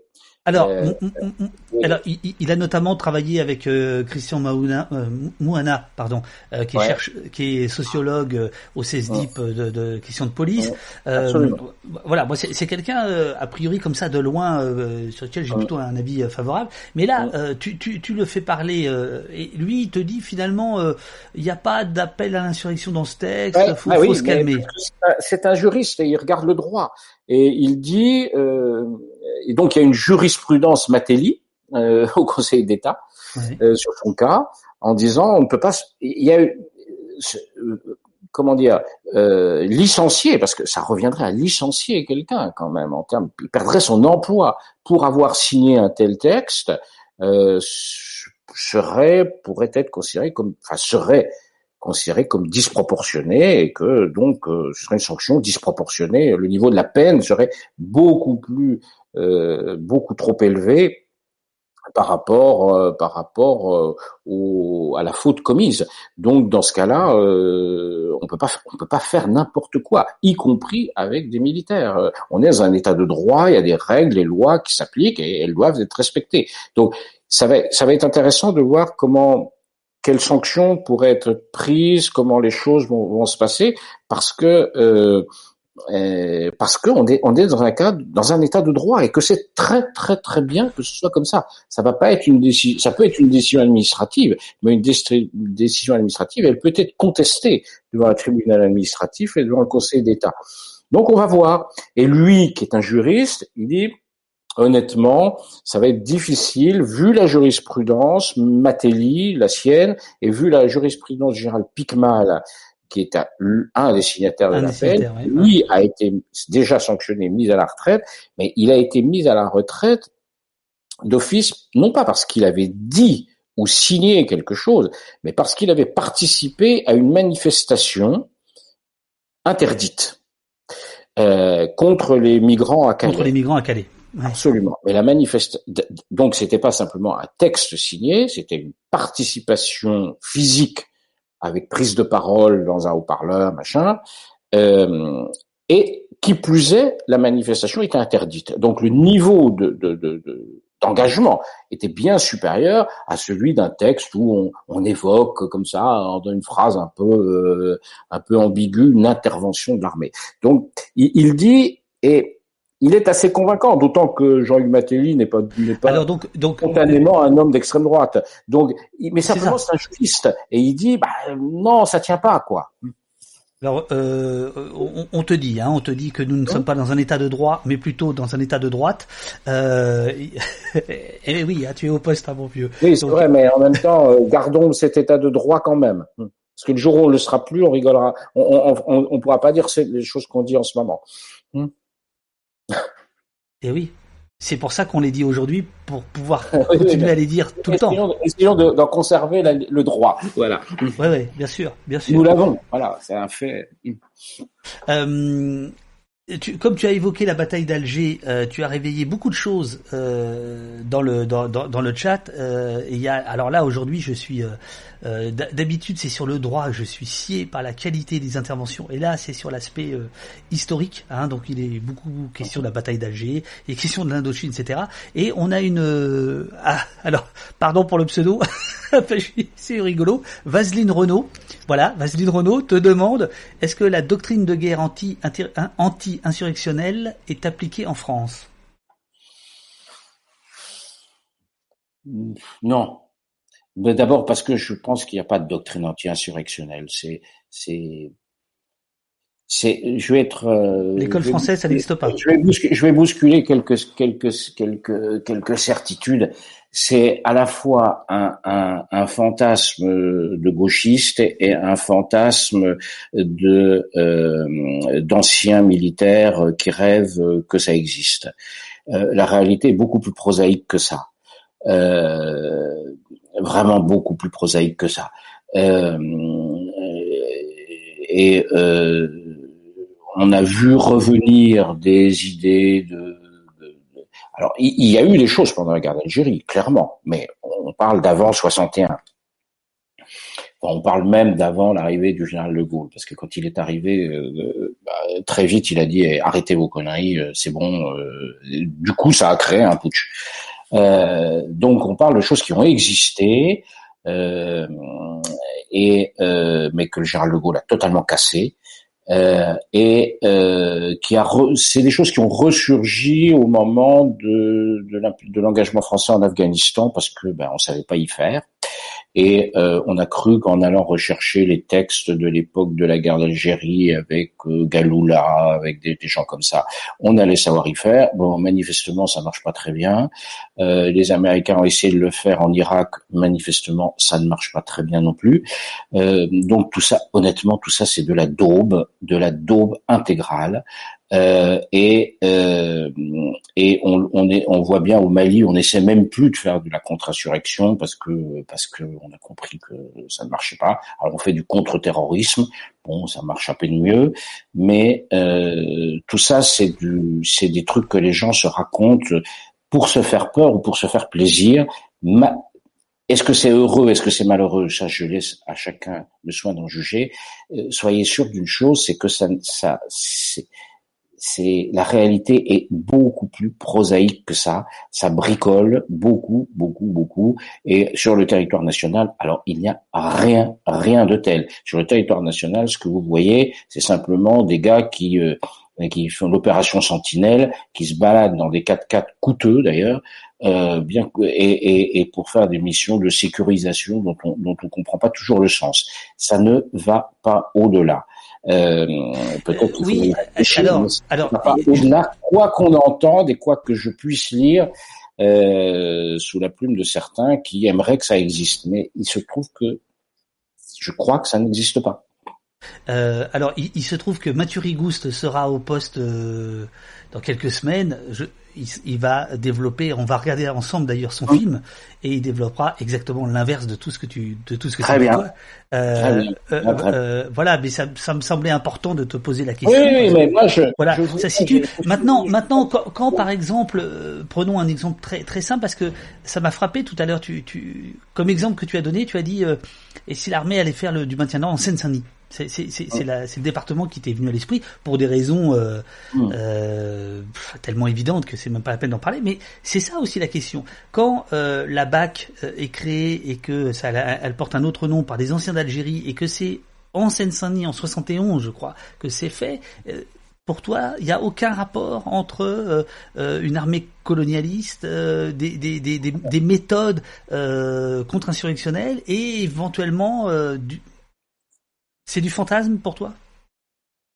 Dans l'armée d'aujourd'hui, oui, c'est un, pour moi c'est un fantasme total. L'armée, mais l'armée d'aujourd'hui, l'armée d'aujourd'hui en Seine-Saint-Denis, qu'est-ce que qu'est-ce que c'est que l'armée française en Seine-Saint-Denis aujourd'hui? C'est quelques patrouilles de euh, rares, à mon avis, de euh, de l'opération Sentinelle, et c'est des bureaux de recrutement qui recrutent pas mal.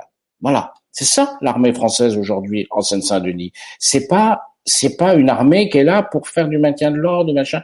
Alors qu'après, ça c'est un autre débat, mais sur lequel là je serais sans doute plus en accord avec un certain nombre de, gens euh, de gens euh, autour de toi, qu'il y ait dans le traitement euh, de, de, des populations d'origine immigrée un héritage post-colonial, euh, oui, je, je, pense que ça existe. Je suis assez proche, je, je pense c'est ça. Euh, oui, aussi. Mais mais c'est pas c'est pas quelque chose fondamentalement qu'on retrouve dans l'armée. Il n'y a pas il y a pas une dimension militaire particulière à ça. C'est euh, Alors justement, je, je, je, politique, politique, politique générale, mais mais encore une fois, pas propre à l'institution militaire.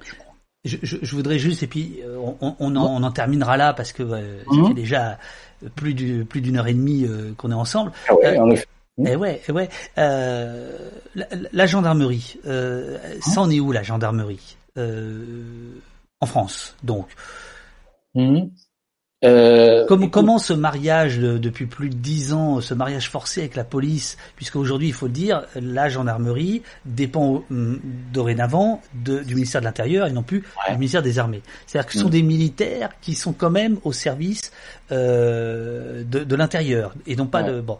Euh, est-ce que ça a changé beaucoup de choses dans leur état d'esprit, dans leur doctrine, dans leur euh, recrutement, dans leur façon de d'entrevoir leur mission ou pas? D'après d'après ce que toi, ce que tu sais toi. Pas tant que ça, pas tant que ça. Alors d'abord que des militaires soient au service d'un ministère civil, euh, il y a aussi par exemple euh, les sapeurs-pompiers de Paris. Hein, euh, voilà, c'est pas c'est pas en, soi un, une impossibilité.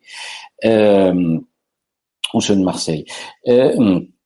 quand les quand les gendarmes étaient au ministère de la Défense, ils étaient un peu les les les plus civils du ministère de la Défense parce que en gros un, un gendarme à qui il obéit au quotidien dans ses missions quotidiennes? Il obéit soit au préfet, donc une autorité civile, soit à des magistrats dans le cadre euh, de la police judiciaire. Euh, et il obéit dans, dans sa comment dire dans son, dans son il obéit à sa hiérarchie euh, gendarmerie mais mais pas pas dans son travail concret de tous les jours dans son travail concret de tous les jours il est aux ordres d'un préfet ou d'un magistrat oui. Donc qu'ils soient rattachés à un ministère civil, en soi, c'est pas un problème. Donc quand ils étaient au ministère de la Défense, ils passaient pour les les civils de tous les militaires. Les militaires globalement, militaires non gendarmes n'aiment pas du tout les gendarmes. Hein. Il faut, faut, faut pas oublier cet aspect. Il y a une, vieille rivalité entre les militaires, notamment de l'armée de terre, et, et, et les gendarmes. Ils ne s'aiment pas. Ah bon, bah alors, alors personne n'aime les gendarmes parce que les policiers détestent les gendarmes. Absolument, absolument. Ah, les pauvres gars. je savais pas. Voilà, voilà ben, et, et, et, finalement, c'est bien comme ça. C'est pas mal qu'il se, qu qu des rivalités. Il vaut mieux qu'il y ait des rivalités que trop de, de complicité. Dans, dans une démocratie, c'est bon qu'il y ait des rivalités, des conflits entre les institutions. Ça, ça c'est comme ça qu'il y a des fuites. permet de jouer, ça, ça, ça, crée du pluralisme. Et le pluralisme, c'est toujours bon. Euh, et euh, maintenant qu'ils sont au ministère de l'Intérieur, d'une certaine manière, ils se sont remilitarisés parce que ils sont plus, euh, ils sont, ils sont les militaires dans un monde de civils. Donc ils ont retrouvé sans doute un peu plus une identité militaire. C'est assez, c'est, c'est un peu paradoxal. Écoute, écoute, globalement, qu'est-ce qu'on peut dire? C'est que la gendarmerie, ça va beaucoup mieux que la police. Voilà. Si on doit faire un, un, résumé brut, la gendarmerie, c'est une maison à peu près bien tenue, euh, qui fonctionne à peu près. Il y, a, il, y a, il y a de temps en temps des problèmes. Il y en a eu euh, avec l'affaire euh, Traoré dans le Val d'Oise. Il y a eu l'histoire de Sivins, mais encore l'histoire de Sivins. Justement, euh, on, on, a eu. Et globalement, c'est une maison tenue et assez bien tenue en réalité. Euh, dans les gilets jaunes, on a bien vu que la plupart des bavures euh, que tu, que, dont tu faisais chaque jour la comptabilité euh, ne venaient pas de la gendarmerie pour l'essentiel. Euh, elles ne venaient d'ailleurs pas non plus des CRS dans la mesure où les CRS sont la formation la plus militarisée de la police. Elles venaient au contraire de gens qui ne sont pas militarisés dans leur structure. Ça aide parfois d'être militarisé pour tenir des, gens dont le métier est quand même un rapport avec la violence. Je pense que c'est quand tu es dans des choses de violence, le, le, système militaire est supérieur au système civil pour tenir les gens et éviter les conneries, pour aller vite. Donc, donc le modèle gendarmique me semble être meilleur que le modèle policier si, si tu veux un avis. Mais ça, c'est, mon tropisme mili qui, qui, qui, qui C'est ça, c'est ça. Mais, mais, mais, je, mais je l'assume assez bien. Je pense quand même que quand si on fait la, la comparaison, d'ailleurs, la gendarmerie est une institution plus populaire euh, que la police, et c'est pas un hasard. Et c'est pas un hasard. Je pense que, alors après, elle est comme la police, comme les sapeurs-pompiers, comme toutes les, elle est au front quotidien de ce qui va pas dans notre pays. Euh, comme euh, les personnels des hôpitaux aussi, comme le personnel des prisons, comme ces gens-là, comme les assistantes sociales, comme euh, oui les hôpitaux, les urgences.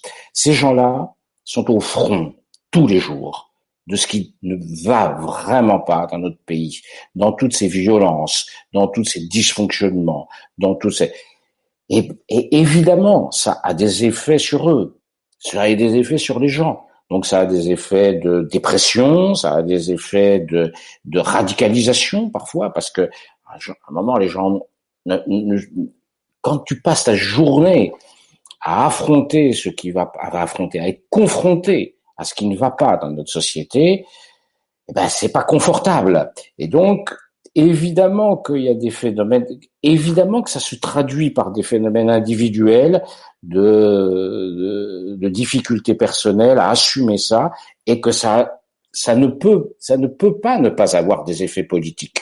Et les effets politiques, bah oui, bah on les voit. L'effet politique, c'est une sorte de, bah il faudrait que, il faudrait que ça change, ça peut pas continuer comme ça. Et ben donc ça prête plutôt, euh, plutôt le, le, le, le dans, dans un univers où l'on privilégie euh, les valeurs d'ordre et de discipline et de tradition, euh, par nature, euh, ben, ça privilégie une radicalité, un, vote, de droite ou d'extrême droite.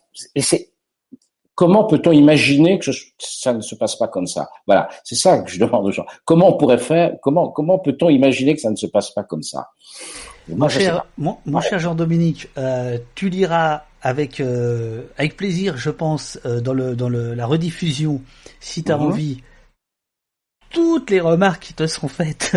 Euh, et, et je, je, voilà, je pense que ça peut être ça peut être intéressant pour pour toi. Moi, je te remercie d'être venu. Euh, Je te remercie d'être venu porter la contradiction et porter aussi des éclairages très précieux sur euh, sur le l'armée euh, où est-ce qu'elle où est-ce qu'elle en est sur sur cette tribune sur d'où d'où viennent ces généraux etc voilà.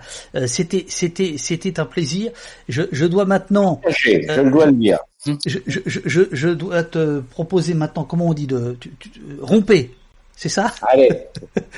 Et on, on, on, ajoutait repos, mais il y a un truc qu'on ne peut plus dire, mais comme on est entre nous, on peut le dire. Repos, vous pouvez fumer, mais je ne fume plus et c'est mauvais pour la santé. Voilà. Alors, alors repos et vous pouvez aller vous resservir du café parce que c'est ça que je vais faire maintenant avant la suite de, de l'émission. Euh, donc, euh, bah Jean Do, merci, merci beaucoup. Et puis euh, tu, tu, reviendras quand tu veux. Bon, bonne continuation. À bientôt. Merci beaucoup. Merci. Ah, tu as des, as des merci de gauchistes.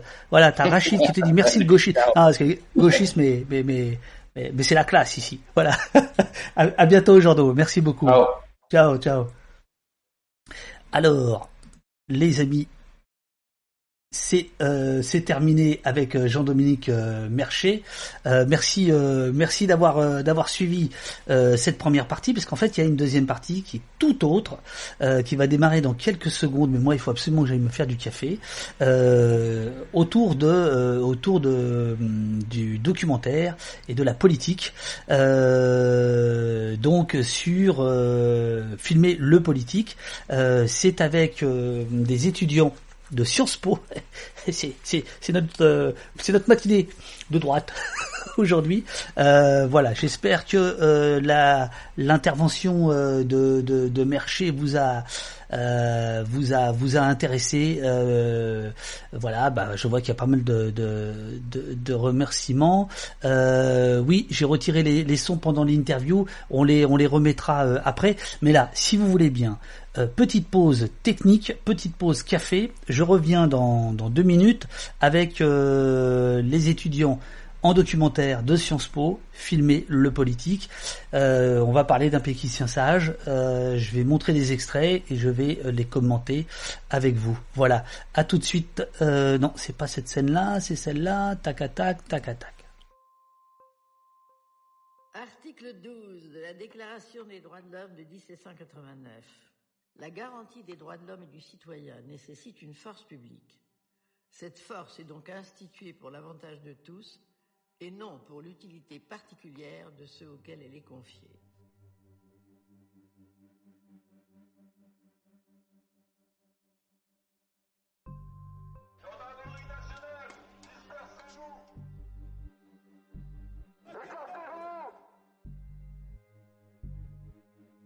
Parlez pas de répression ou de violence policière, ces mots sont inacceptables dans un état de droit.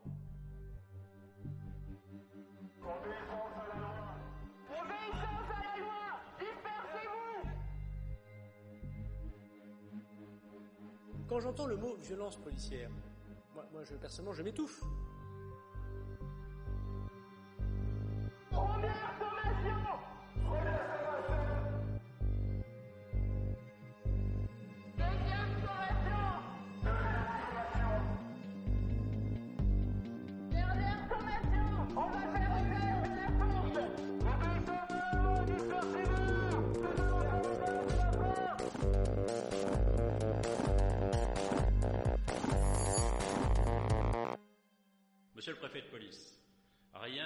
Destructeur que le sentiment d'impuissance et d'injustice. Je vous demande donc une impunité zéro.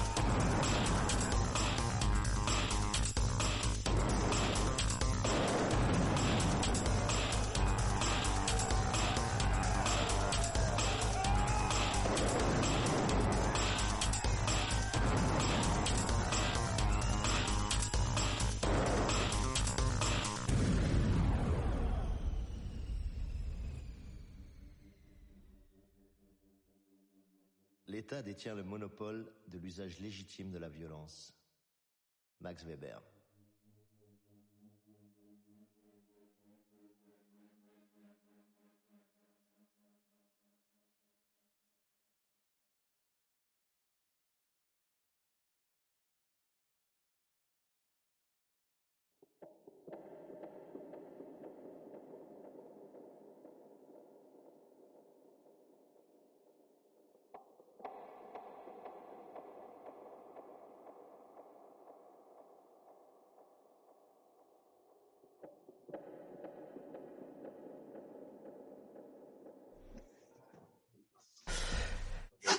Voilà. Alors, euh, on va on va on va démarrer euh, l'atelier euh, l'atelier documentaire avec euh, avec les, les étudiants de, de, de Sciences Po euh, qui ont visiblement un problème euh, qui ont visiblement un problème de d'écran. Oui, qu'est-ce qui se passe? Alors on va changer de salle. Ah, vous changez de salle. Alors ok.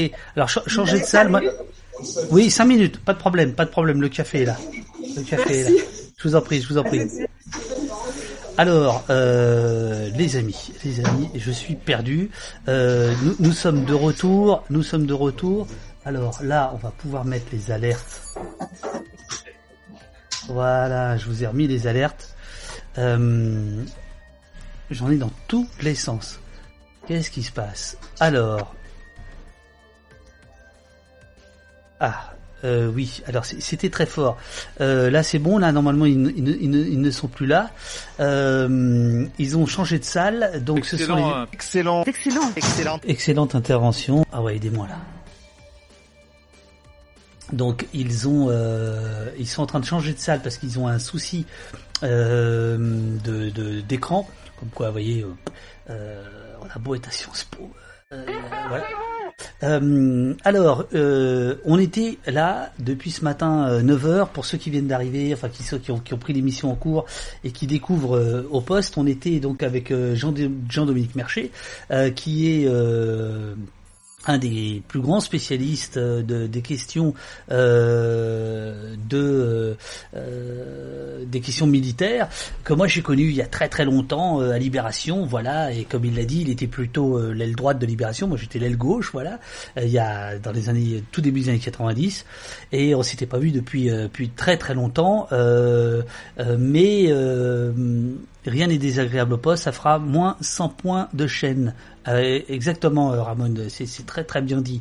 Euh, euh et donc voilà, et moi ça me semblait important qu'on aborde la question de de cette tribune des, militaires, euh, parce que je, à l'inverse de, ce que pense Jean-Dominique Mercher, euh, je trouve que l'écho, le, le, retentissement de cette de cette tribune euh, est assez euh, est assez saisissant et participe quand même à euh, voilà quand même à la brunisation de de, de, notre époque de notre monde. Alors là, j'ai l'impression qu'il y a à nouveau. Alors, je sais pas pourquoi. Je vais, je vais, je vais baisser le son. Ouais, voilà. Je vais baisser le son de, du, du, du, zoom. Euh, oui, bien sûr, bien sûr qu'il y y, a, un replay comme, euh, comme à chaque fois. Rediffusion. Alors d'abord sur, euh, sur Twitch, ils gardent ça euh, quelques temps, je crois, deux semaines. Mais sinon, toutes les émissions sont à nouveau, enfin sont sur mon site. Je pense que Uriel va vous donner le, le, lien. Oui, Léon Blum, bah oui, oui. D'un côté, c'est compliqué d'être de gauche et de s'intéresser à l'armée sans passer son temps à critiquer le rôle de l'armée dans les interventions étrangères. c'est une, c'est effectivement une difficulté qui se qui, qui, qui, se pose à tous ceux qui s'intéressent euh, finalement au pouvoir, euh, euh, la, que ce soit la, police, euh, l'armée, d'être de gauche et de s'intéresser à ces choses-là, c'est pas toujours évident. C'est pas toujours évident, évidemment, évidemment. Alors, alors là, les les, les, les, étudiants. Oui, oui, je sais que le son est coupé, mais euh, ils sont sympas les étudiants. Alors. Ok, alors le son est coupé, mais là il n'est plus coupé normalement. Vous m'entendez là ou pas?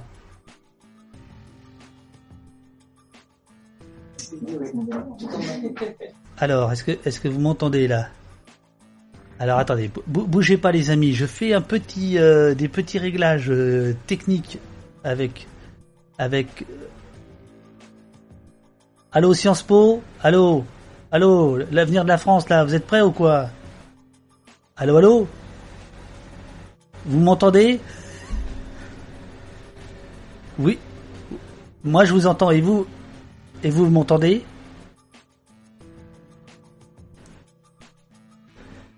Allô allô allô Allô allô vous, savez que nous sommes en direct, hein, je, je vous le dis. Alors voilà. Voilà, voilà.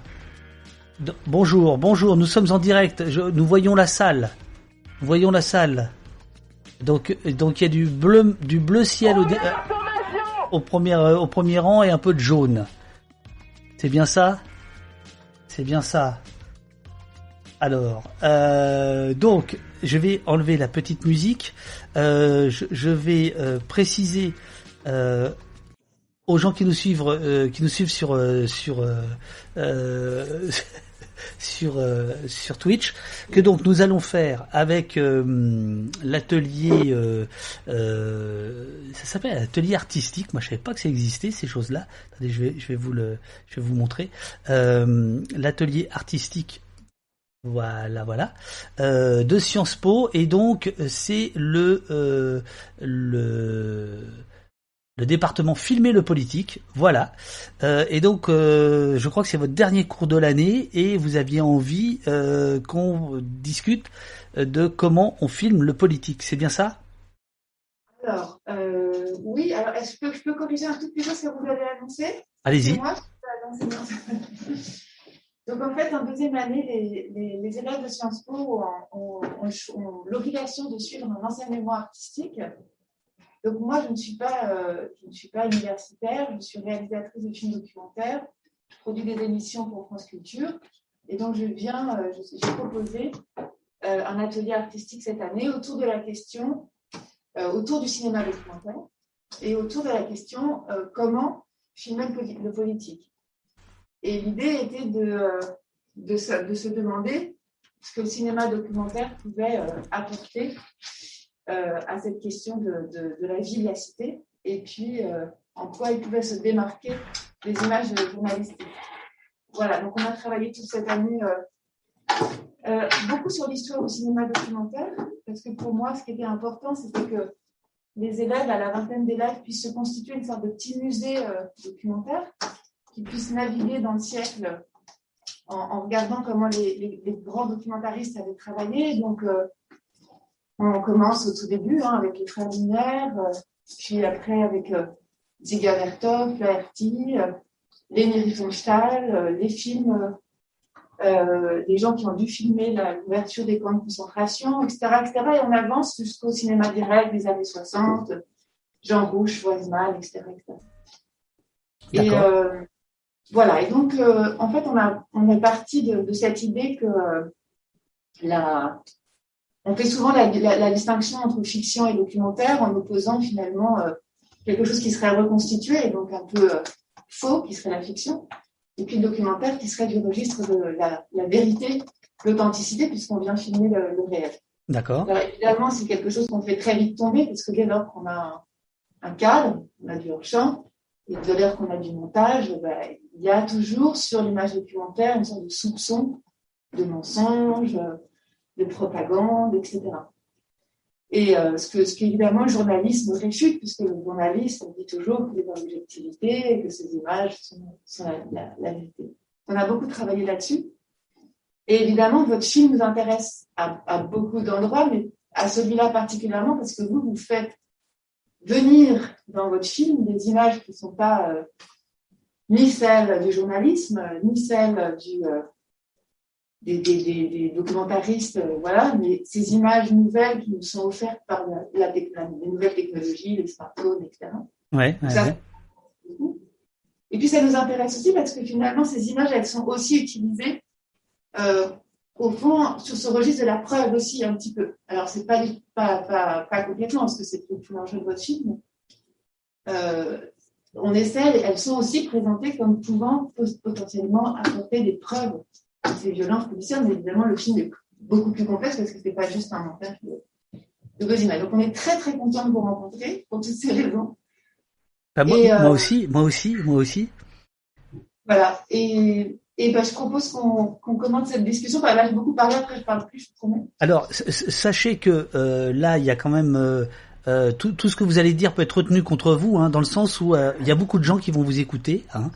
Euh, là, je crois qu'il y a 200 personnes à peu près. Enfin, je sais pas, à peu près. Euh, donc, donc, déconnez pas, ou alors déconnez bien, quoi. Voilà. Euh, alors je, je, vous écoute, je, bah, je, faisais des petits réglages de, de, de, son tout en tout en vous écoutant, euh, mais j'ai entendu. Alors la, la question de l'image le, comme euh, comme preuve, c'est c'est une question qui euh, qui est absolument passionnante et, je crois que ça fait plus de plus d'un siècle que le cinéma essaie de savoir si c'est vrai ou non. Parce que ce que j'aime et après je, vais prendre toutes les questions ce que j'aime beaucoup moi dans le documentaire c'est que euh, euh, je rappelle que en fait il est à la naissance du cinéma Hein, c'est-à-dire que 90% euh, des productions dans la première décennie de, cinéma, me semble-t-il, c'est documentaire.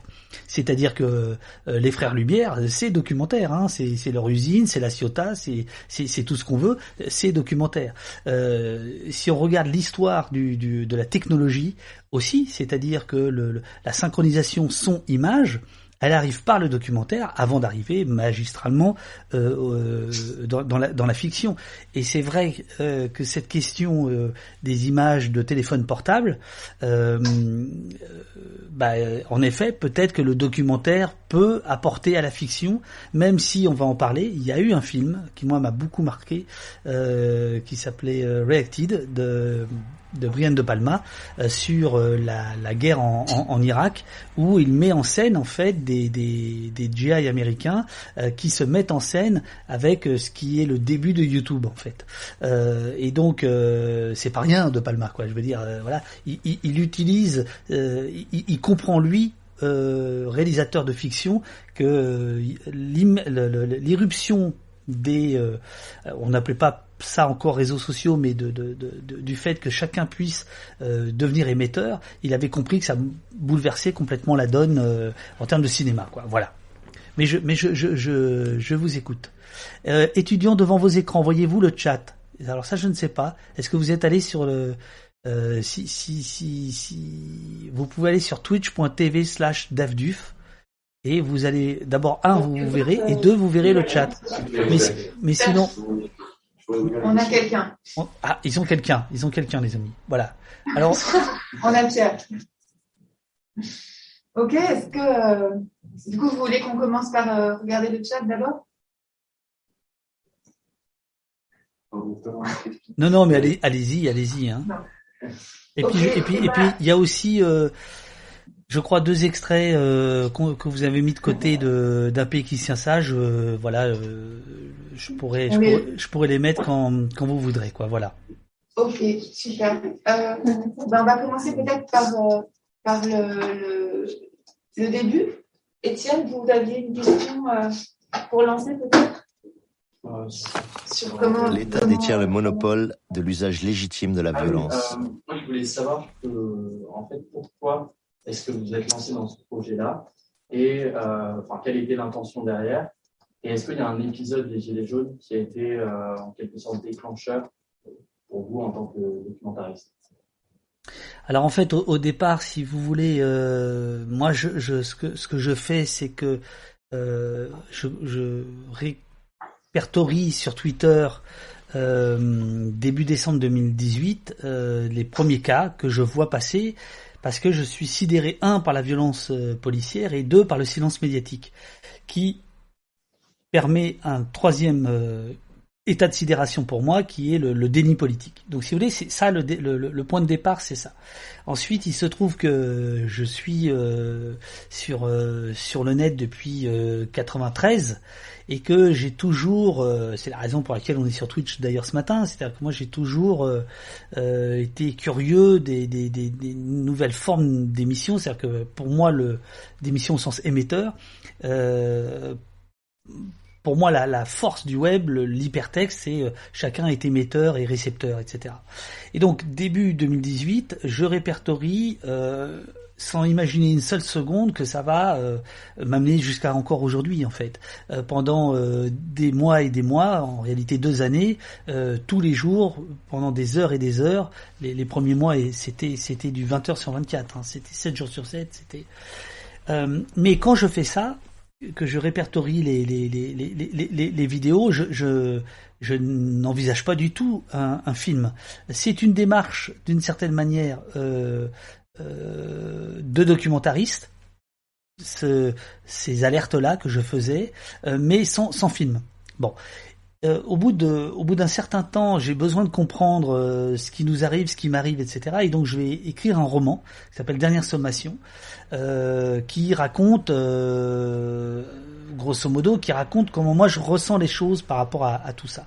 Et c'est une fois que je termine ce roman que je me dis, mais en fait, il y a un film à faire. Et ce film, c'est pour euh, euh, deux raisons principales. Donc ça va répondre à votre question. Les, prochaines fois, je vais être, je vais être, je vais être, je vais être plus plus court. Hein, je vous rassure tout de suite. c'est pour deux raisons. La première, c'est Sciences Po, c'est-à-dire c'est l'idée de faire un débat. C'est l'idée de dire il doit y avoir un débat sur le rôle de la police, sur euh, la nature du maintien de l'ordre, sur la légitimité ou pas de l'emploi euh, de la violence euh, par l'État. Ce débat doit avoir lieu et il a lieu grâce à des collectifs de quartier, grâce à des avocats, grâce à des comités, grâce à des, chercheurs, grâce à des historiens, des historiennes, des avocates, euh, évidemment, on féminise à chaque fois, etc. Euh, et quelques rares journalistes indépendants, etc. Bon voilà. Et donc moi je me dis, bah on peut aussi, euh, voilà, je peux, je peux aussi apporter ma pierre à l'édifice, en tout cas tenter avec un film euh, pour débattre, parce que le cinéma c'est le lieu du débat. Et ça, ça va pas manquer d'ailleurs. C'était assez extraordinaire. Euh, je ne sais pas si le film va ressortir là ou pas. Peut-être qu'il y aura une ou deux salles à Paris, on verra. Euh, mais il y avait des débats après les projections qui étaient vraiment extraordinairement enfin fort quoi voilà les gens avaient des choses à dire avaient envie de se parler etc donc ça c'est la première chose c'est le débat et la deuxième c'est d'un point de vue cinématographique, c'est-à-dire de dire ces images de Twitter, de Facebook, d'Instagram sont plus fortes que Twitter, Facebook, Instagram. C'est-à-dire que l'idée qu'on swipe, euh, swipe, euh, swipe c'est balayer. Hein. Euh, scroller, c'est oublier en fait. Et donc euh, c'était l'idée de dire ces images-là, en fait, elles ont, elles ont, elles ont valeur de cinéma, elles ont valeur d'histoire, elles sont documentaires. Voilà, c'est ces deux choses-là. Donc c'est pas. Alors moi je parle jamais en termes d'épisodes de Gilets jaunes ou de choses comme ça parce que je considère que c'est un, c'est un, c'est un, moment historique absolument central, comme euh, le, soulèvement de 2005 dans les dans les quartiers. Ce sont deux mouvements euh, populaires au sens strict du terme qui sont des grands, grands mouvements euh, politiques. Et si le documentaire ne s'intéresse pas à la politique, moi, le documentaire m'intéresse pas, si vous voulez. Voilà. Et en même temps, euh, euh, vous dites, vous, vous, voyez dans ce, dans ce matériau une possibilité, enfin, déjà une démarche documentaire, hein, c'est, tous ces, tous ces courts moments, toutes ces images constituent sont une manière de documenter ce qui se passe. Oui. En même temps, on voit bien dans votre film que vous n'avez pas décidé de simplement faire un montage de tout ça. Votre film, il est beaucoup plus euh, complexe que simplement nous donner ces images qui pourraient, on imagine bien comment ces images par un montage pourraient être une sorte de, démonstration aussi hein, de la très très grande violence policière. Non, vous allez, euh, au fond, moi c'est ça qui d'ailleurs me, touche beaucoup euh, dans le film, c'est que c'est comme si vous aviez compris que de toutes les façons, il y a toujours quelqu'un pour douter des images et que donc il va falloir rajouter de la parole et du débat. c'est ce que vous veniez de dire aussi. Alors, c'est-à-dire que euh, je, pense que chaque documentaire porte en lui, de manière euh, plus ou moins euh, importante, ce qu'on appelait avant l'éducation à l'image, quoi. C'est-à-dire que le documentaire est, est quand même là, à la fois il documente le, la vie, on va dire, mais il documente aussi la façon de raconter la vie.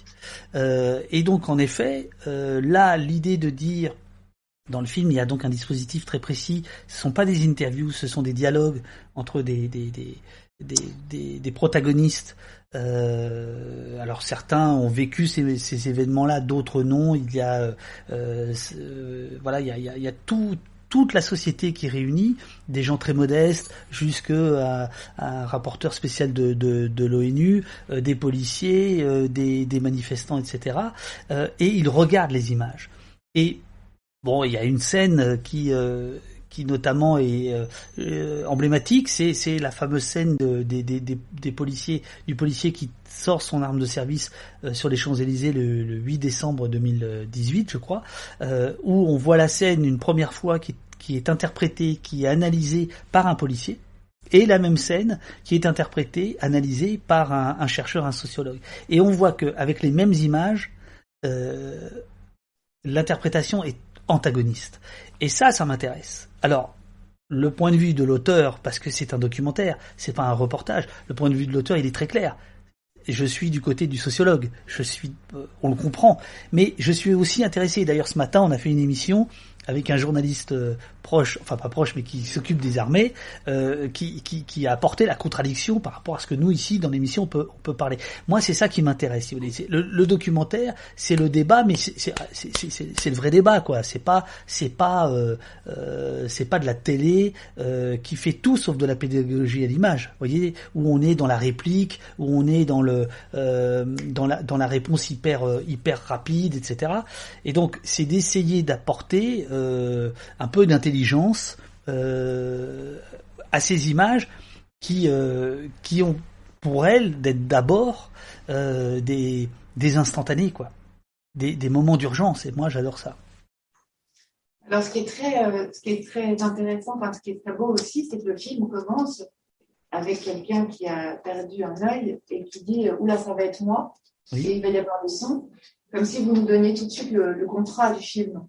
tout de suite, voilà, il y a ces images, et puis il y a les gens qui regardent les images. C'est pas, vous auriez pu aussi organiser des discussions sans remettre tout le monde face aux images.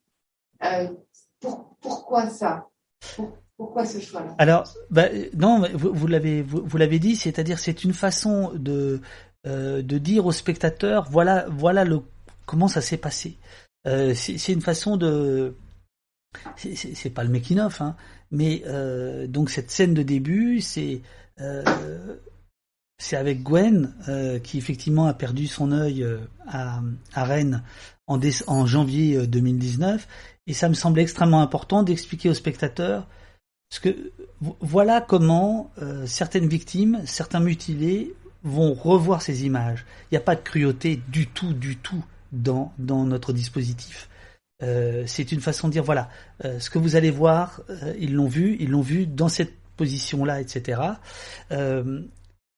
Et, et, donc en effet, c'est une façon de, c'est comme un contrat, si vous voulez, avant toute chose, avec les protagonistes et avant toute chose avec les victimes, parce qu'il ne s'agit pas de, voilà d'être cruel, mais au contraire.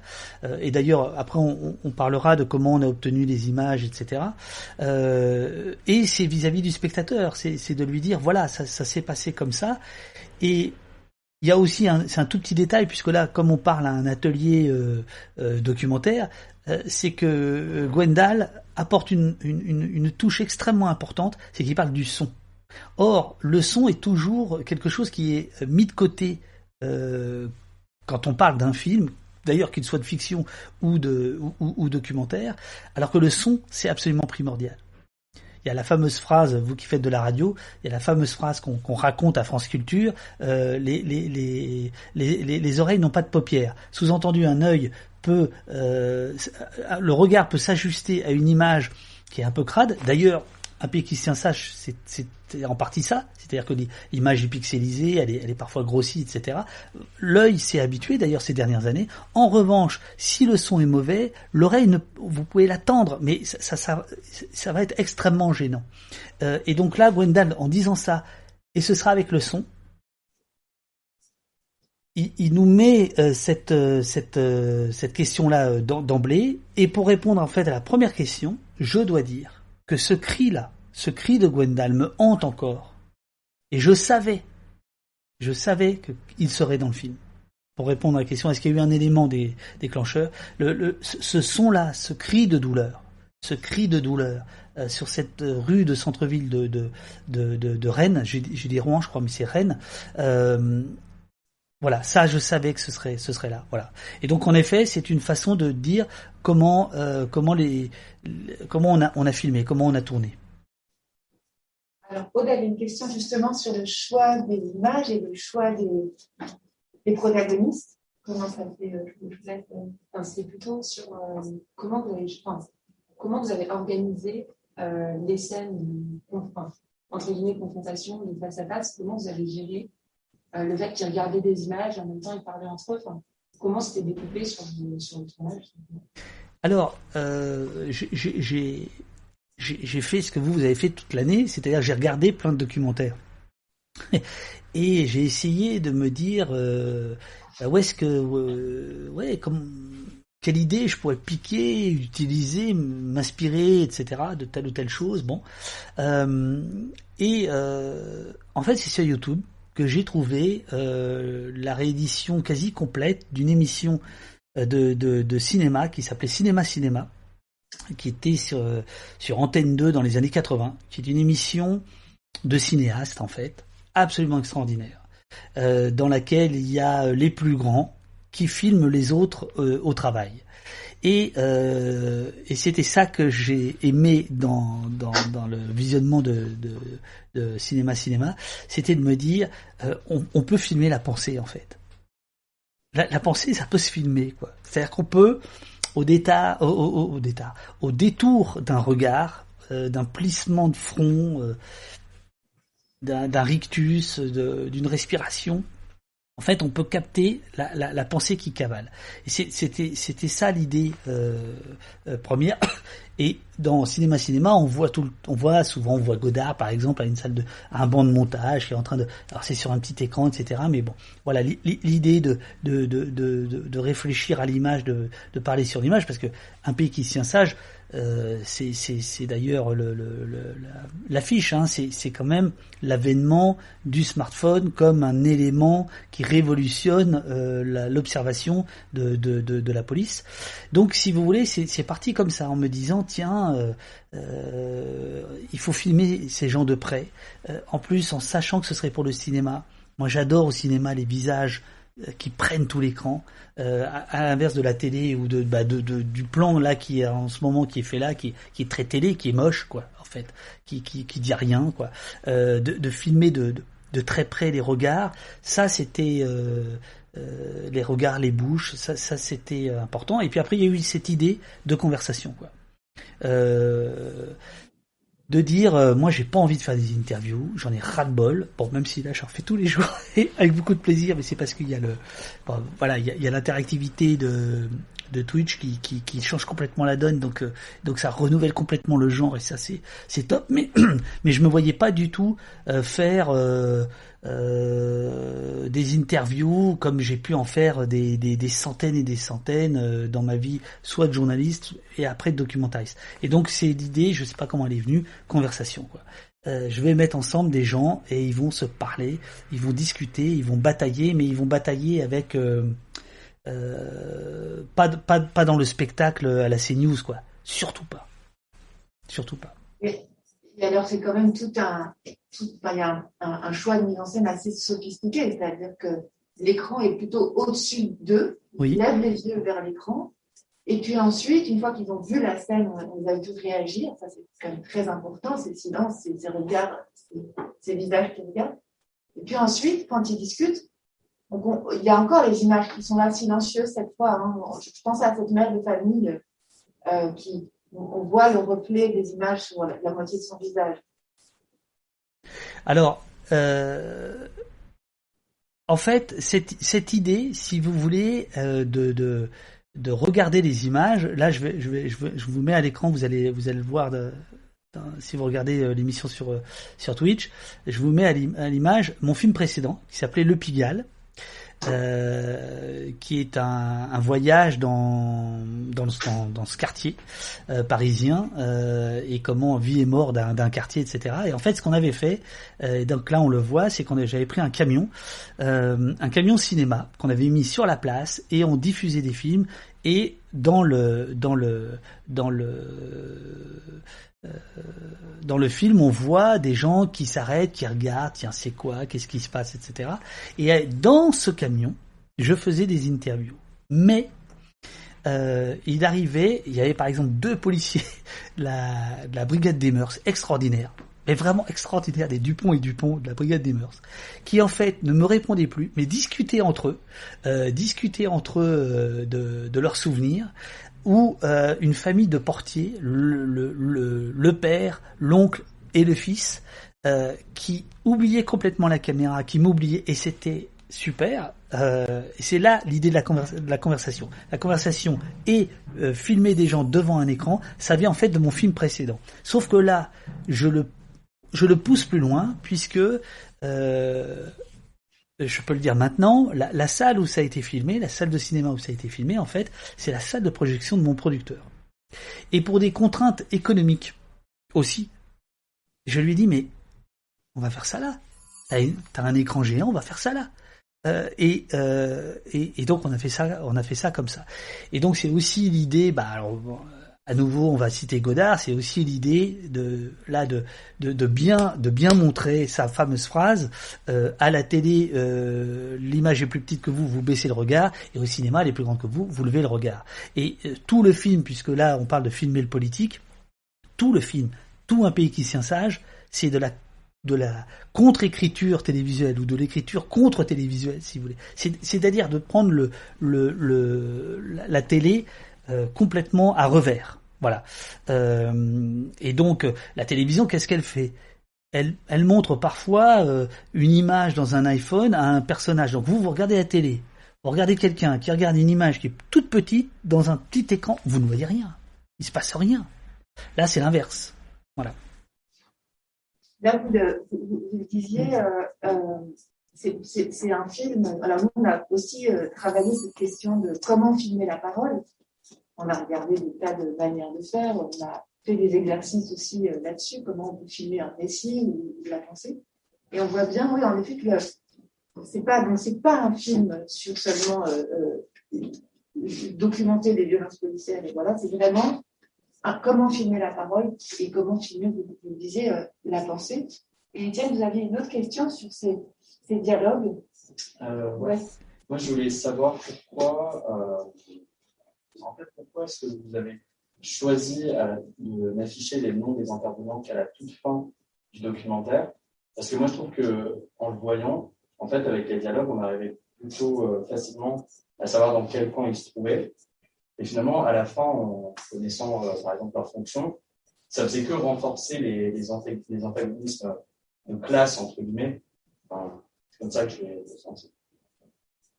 Peut-être Alors- vous avez la même impression ou peut-être d'autres gens ont d'autres impressions Il, fa- il faudrait que vous parliez un petit peu plus fort parce que là, on, on, on, on vous reproche, euh, on, on vous reproche ceci, mais je sais pas si vous vous allez l'entendre. Mais non, de toute façon, on l'entend. Voilà une classe qui se tient sage. D'accord. Voilà une classe qui se tient sage. Voilà. voilà ce qu'on vous dit là, je vous le dis. Non, si, si vous pouviez parler un tout petit peu plus fort pour que euh, qu'on puisse vous entendre, voilà. Eh, mais je, répondrai à la, question, mais en fait, plutôt que de vous répondre, moi j'aimerais euh, vous entendre vous. Euh, D'après vous, pourquoi je ne mets pas le nom et la fonction euh, des, protagonistes avant la fin du film? Justement, moi, j'avais l'impression que, je sais pas si je parle fort, mais j'avais l'impression que vous, mettiez les noms à la fin pour que chaque intervenant ait plus ou moins le même poids. Moi, je dis pas, bah, euh, un tel est sociologue, alors sa, parole aura plus de, force ou, sera plus pertinente. Euh, du coup, j'ai plutôt l'impression que, justement, de mettre les noms à la fin, ça faisait qu'on s'attachait pas à la, à la figure que la personne pouvait incarner, euh, ou en tout cas les représentations qu'on pourrait en avoir, mais plutôt à ce qu'elle peut dire vraiment et son analyse personnelle. Et en même temps, euh, je trouve que c'est, c'est comme ça que j'ai interprété et je trouvais ça très bien. Mais en même temps, on n'arrive pas à se décrocher dans leur discours. On voit les différences. On voit que bah, les, discours entre Alain Damasio et, et le bah, ils sont quand même beaucoup plus euh, euh, dans l'analyse ou, euh, enfin voilà, beaucoup plus dans l'analyse, dans, la compréhension. Et ça part sur des débats très philosophiques sur ce qu'est la démocratie et tout ça. Alors que, ben, on voit clairement que quand c'est des discussions entre des, des victimes, c'est beaucoup plus dans le ressenti. Et on, y arrive, même si c'est, les, intervenants sont anonymisés, on arrive à mettre des, des représentations sur, sur ces personnes. Donc je trouve que c'est, c'était une bonne idée, mais je- on n'arrive pas à se détacher non plus des représentations qu'on peut en avoir. Et en même temps, euh, je trouve que, ça c'est du coup, c'est une autre, un peu, un peu une question. Comment vous avez choisi de mettre euh, deux personnes en face, sachant qu'il y a des antagonismes qui sont beaucoup plus clairs euh, quand il y a euh, un, un représentant des syndicats des policiers qui euh, s'oppose euh, au journaliste, euh, euh, euh, je me rappelle plus de son nom, ouais, t'as Bouaf qui, et là l'antagonisme il est très clair et même en, regardant les images, euh, tout de suite il, il y a une confrontation. Alors que euh, sur d'autres d'autres conversations, au final, ils, ils- évidemment ils discutent et, c'est souvent plus euh, plus théorique, mais il n'y a pas cet, euh, antagonisme. Euh, comment vous avez choisi en fait assez bêtement vos, duels en quelque sorte? Alors justement, euh, j'ai choisi euh, les protagonistes de sorte que ce ne soit pas des duels. Euh, il, y a eu plusieurs rencontres qui ne sont pas dans le film, euh, qu'on n'a pas mis dans le film parce que justement ça avait trop tourné au duel. Euh, et c'était pas ça l'idée qu'on voulait. Et ce qu'on voulait, c'était vraiment des conversations. Euh, et par exemple, quand vous parlez de, de Taha Bouafs, que je salue, il a eu 24 ans hier. voilà, donc euh, joyeux anniversaire à Ta. Je, je, je pense que cette scène-là, où il est face à Benoît Barré, euh, représentant du, syndicat euh, Alliance, dont il faut savoir que trois semaines avant, le syndicat avait euh, publié un tract odieux concernant Taha, avec euh, la gueule d'un chien, et en parlant de journalistes enragés ou quelque chose comme ça, etc. Ces deux-là, vous les mettez sur n'importe quel autre plateau, c'est un duel.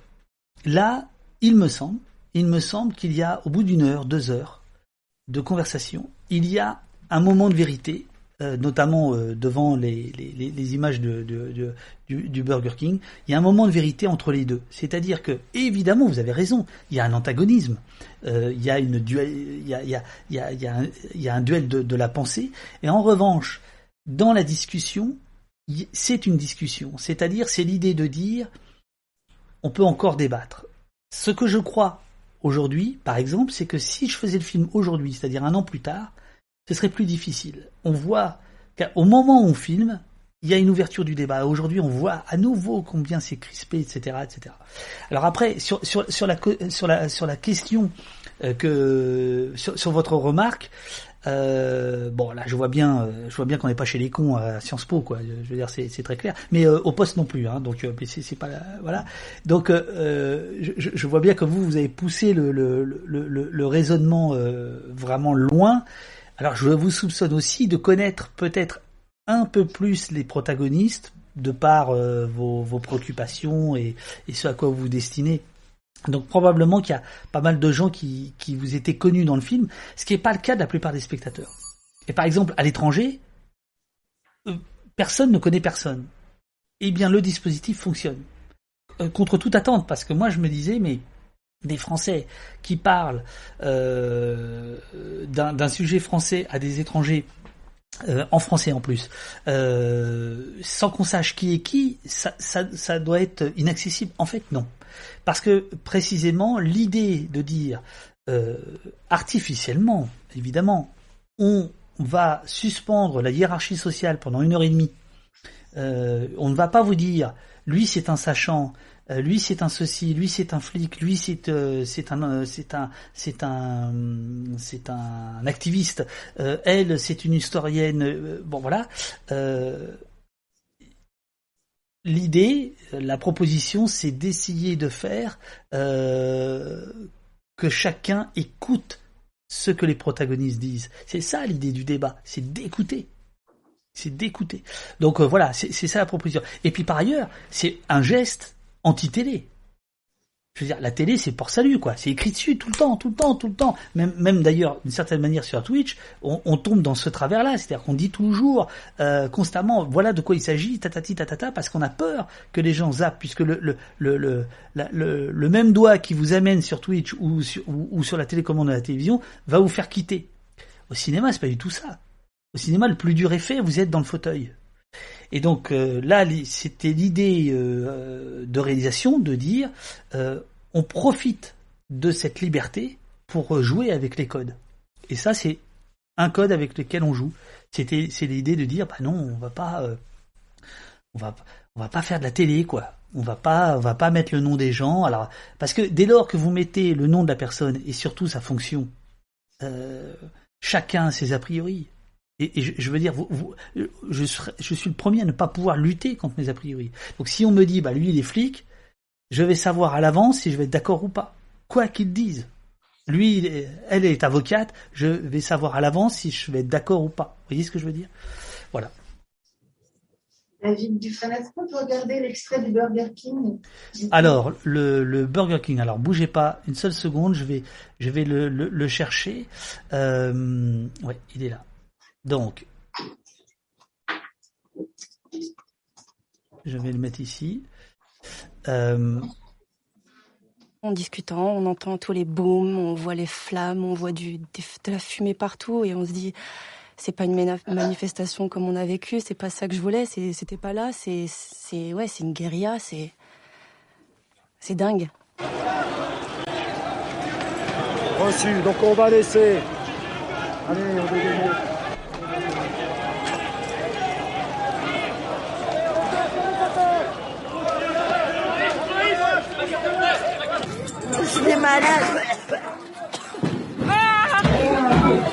Je sais pas si vous êtes en live, mais c'est chaud. Ils nous ont gazé de fou malade, les gars. Ouais, ils vont nous arrêter, ils vont nous arrêter. Voilà, faut lever les mains. De toute façon, qui nous arrête On a fait quoi, nous? Là, c'est quand les policiers euh, sont rentrés. Juste avant qu'il rentre, euh, Max il disait à tout le monde levez les mains. De toute façon, on n'a rien fait dans ce Burger King, donc on risque rien. Ils ont qu'à nous emmener, euh, il y aura rien contre nous, donc euh, on risque rien sans problème. Et,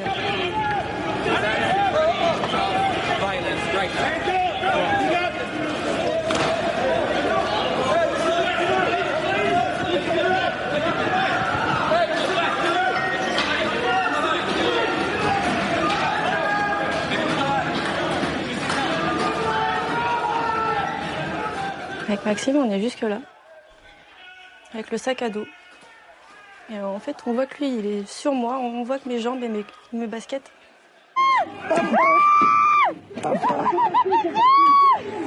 Je ne sais pas. Non.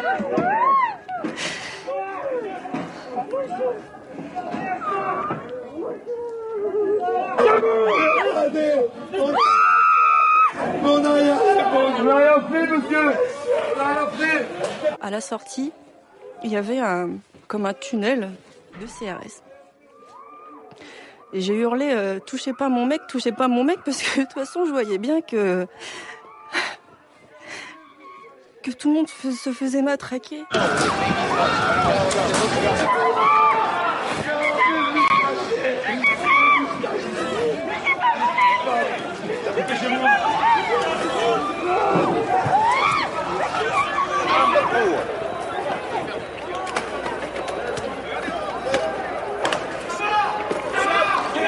Dégage Arrêtez Il va tout faire Alors dégage.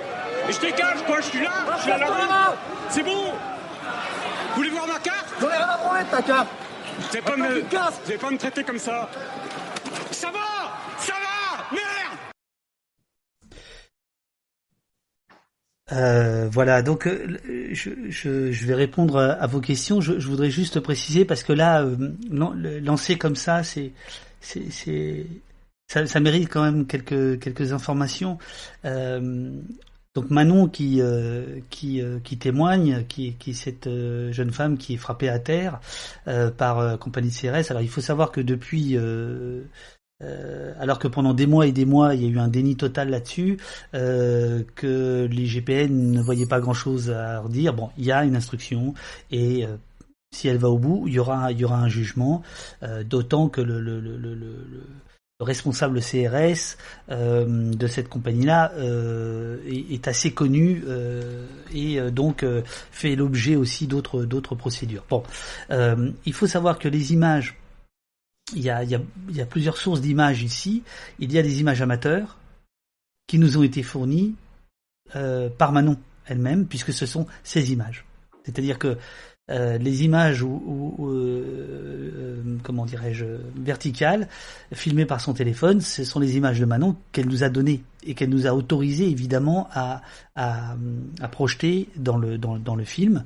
Et il y a euh, aussi des images de, de ce qu'on pourrait appeler à ce moment-là quelqu'un qui est semi-amateur, semi-professionnel, qui est celui qui va filmer la, la, la, la scène depuis l'extérieur. Et là, puisqu'on parle, on est dans un atelier documentaire de, cinéma, si on parle au-delà de la brutalité, de, l'effroi, de l'horreur, de tout ce que vous voulez. Euh, D'ailleurs, à la, fin, il y a une autre source euh, d'images, euh, ce qu'on appelle le tunnel. Hein, donc c'est ces gilets jaunes qui sortaient du, Burger King, qui n'a pas été détérioré, contrairement à ce qui avait été dit, etc. Bon, bref, qui sortaient du, Burger King, euh, recevaient d'ultimes coups de matraque. Eh bien, lors d'un d'un débat euh, à Castelnaudary, Castelnaudary, euh, il y a dans le public quelqu'un qui me dit moi je suis iranien et j'ai connu ça en 1979. 1979, c'est la révolution euh, euh, en, Iran. Euh, qui me dit moi j'ai connu les tunnels à la fac. Moi j'ai connu, on, était tapé par la police du, du, chat, etc. Bon bref, ça glace le sang. Eh bien l'image de ces CRS qui progressent dans le Burger King et ce journaliste vidéaste Laurent Mercier, Nicolas Mercier, qui, qui, qui, qui progresse au fur et à mesure que les, policiers progressent. Ces images-là, vous les avez déjà vues probablement à la télévision, mais jamais dans leur intégralité. C'est-à-dire que vous les aviez pas vues comme elles ont été filmées, c'est-à-dire c'est un travelling. En fait, c'est un travelling de, de, de, cinéma épouvantable, épouvantable. Mais il y a, un geste. Si, vous regardez la scène, le, le, le euh, voilà, l'image est, est, euh, est assez peu secouée, assez peu mouvementée, etc. Il tient, il tient sa scène. Voilà, il tient son image, quoi. Et ça, c'est, vous voyez, j'en ai encore à chair de poule. Alors, vous vouliez regarder cette euh, séquence pour quelle, pour quelle raison? Oui, pour plusieurs raisons, parce que. Bon, pour, pour plusieurs raisons. Euh, D'abord, parce qu'on voit bien comment. vous disiez, c'est un plan séquence. Oui. Et en fait, il est Vous avez introduit les images de Manu, puis elle qui ra- re-raconte.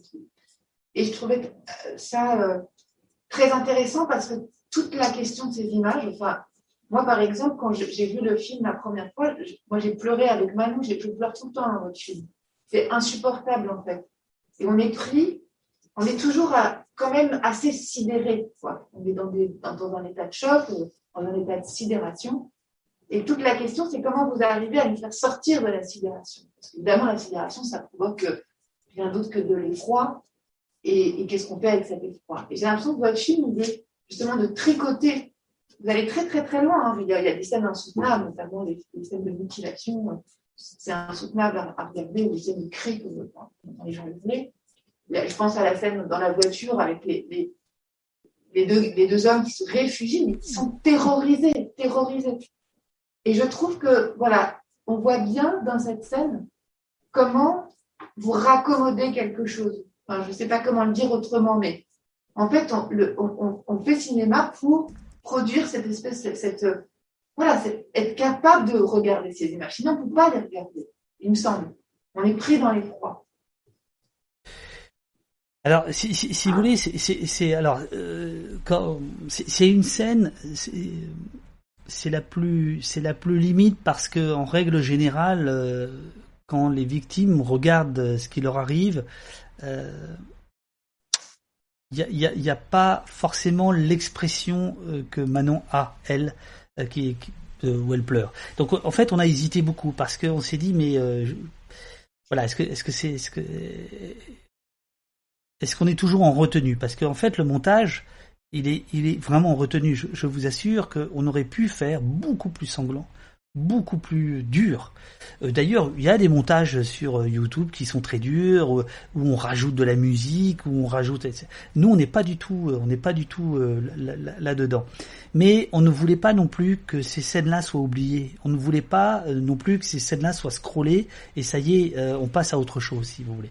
Donc, on, a fait ce choix aussi, comme je disais tout à l'heure, de- de- de- d'explication.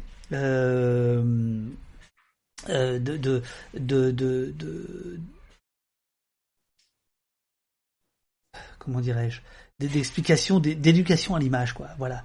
Euh, voyez ce que vous voyez l'avez-vous regardé? L'avez-vous vraiment regardé? C'est ça le sens du témoignage de Manon avez-vous bien regardé ce qui se passe? Oui, parce que y a, ça me fait penser à un, un ouvrage d'un critique d'art qui s'appelait On n'y voit rien de Daniel Arras, oui qui parlait, lui, de tableau de la Renaissance et qui disait, vous regardez un tableau, en fait, on ne le voit pas.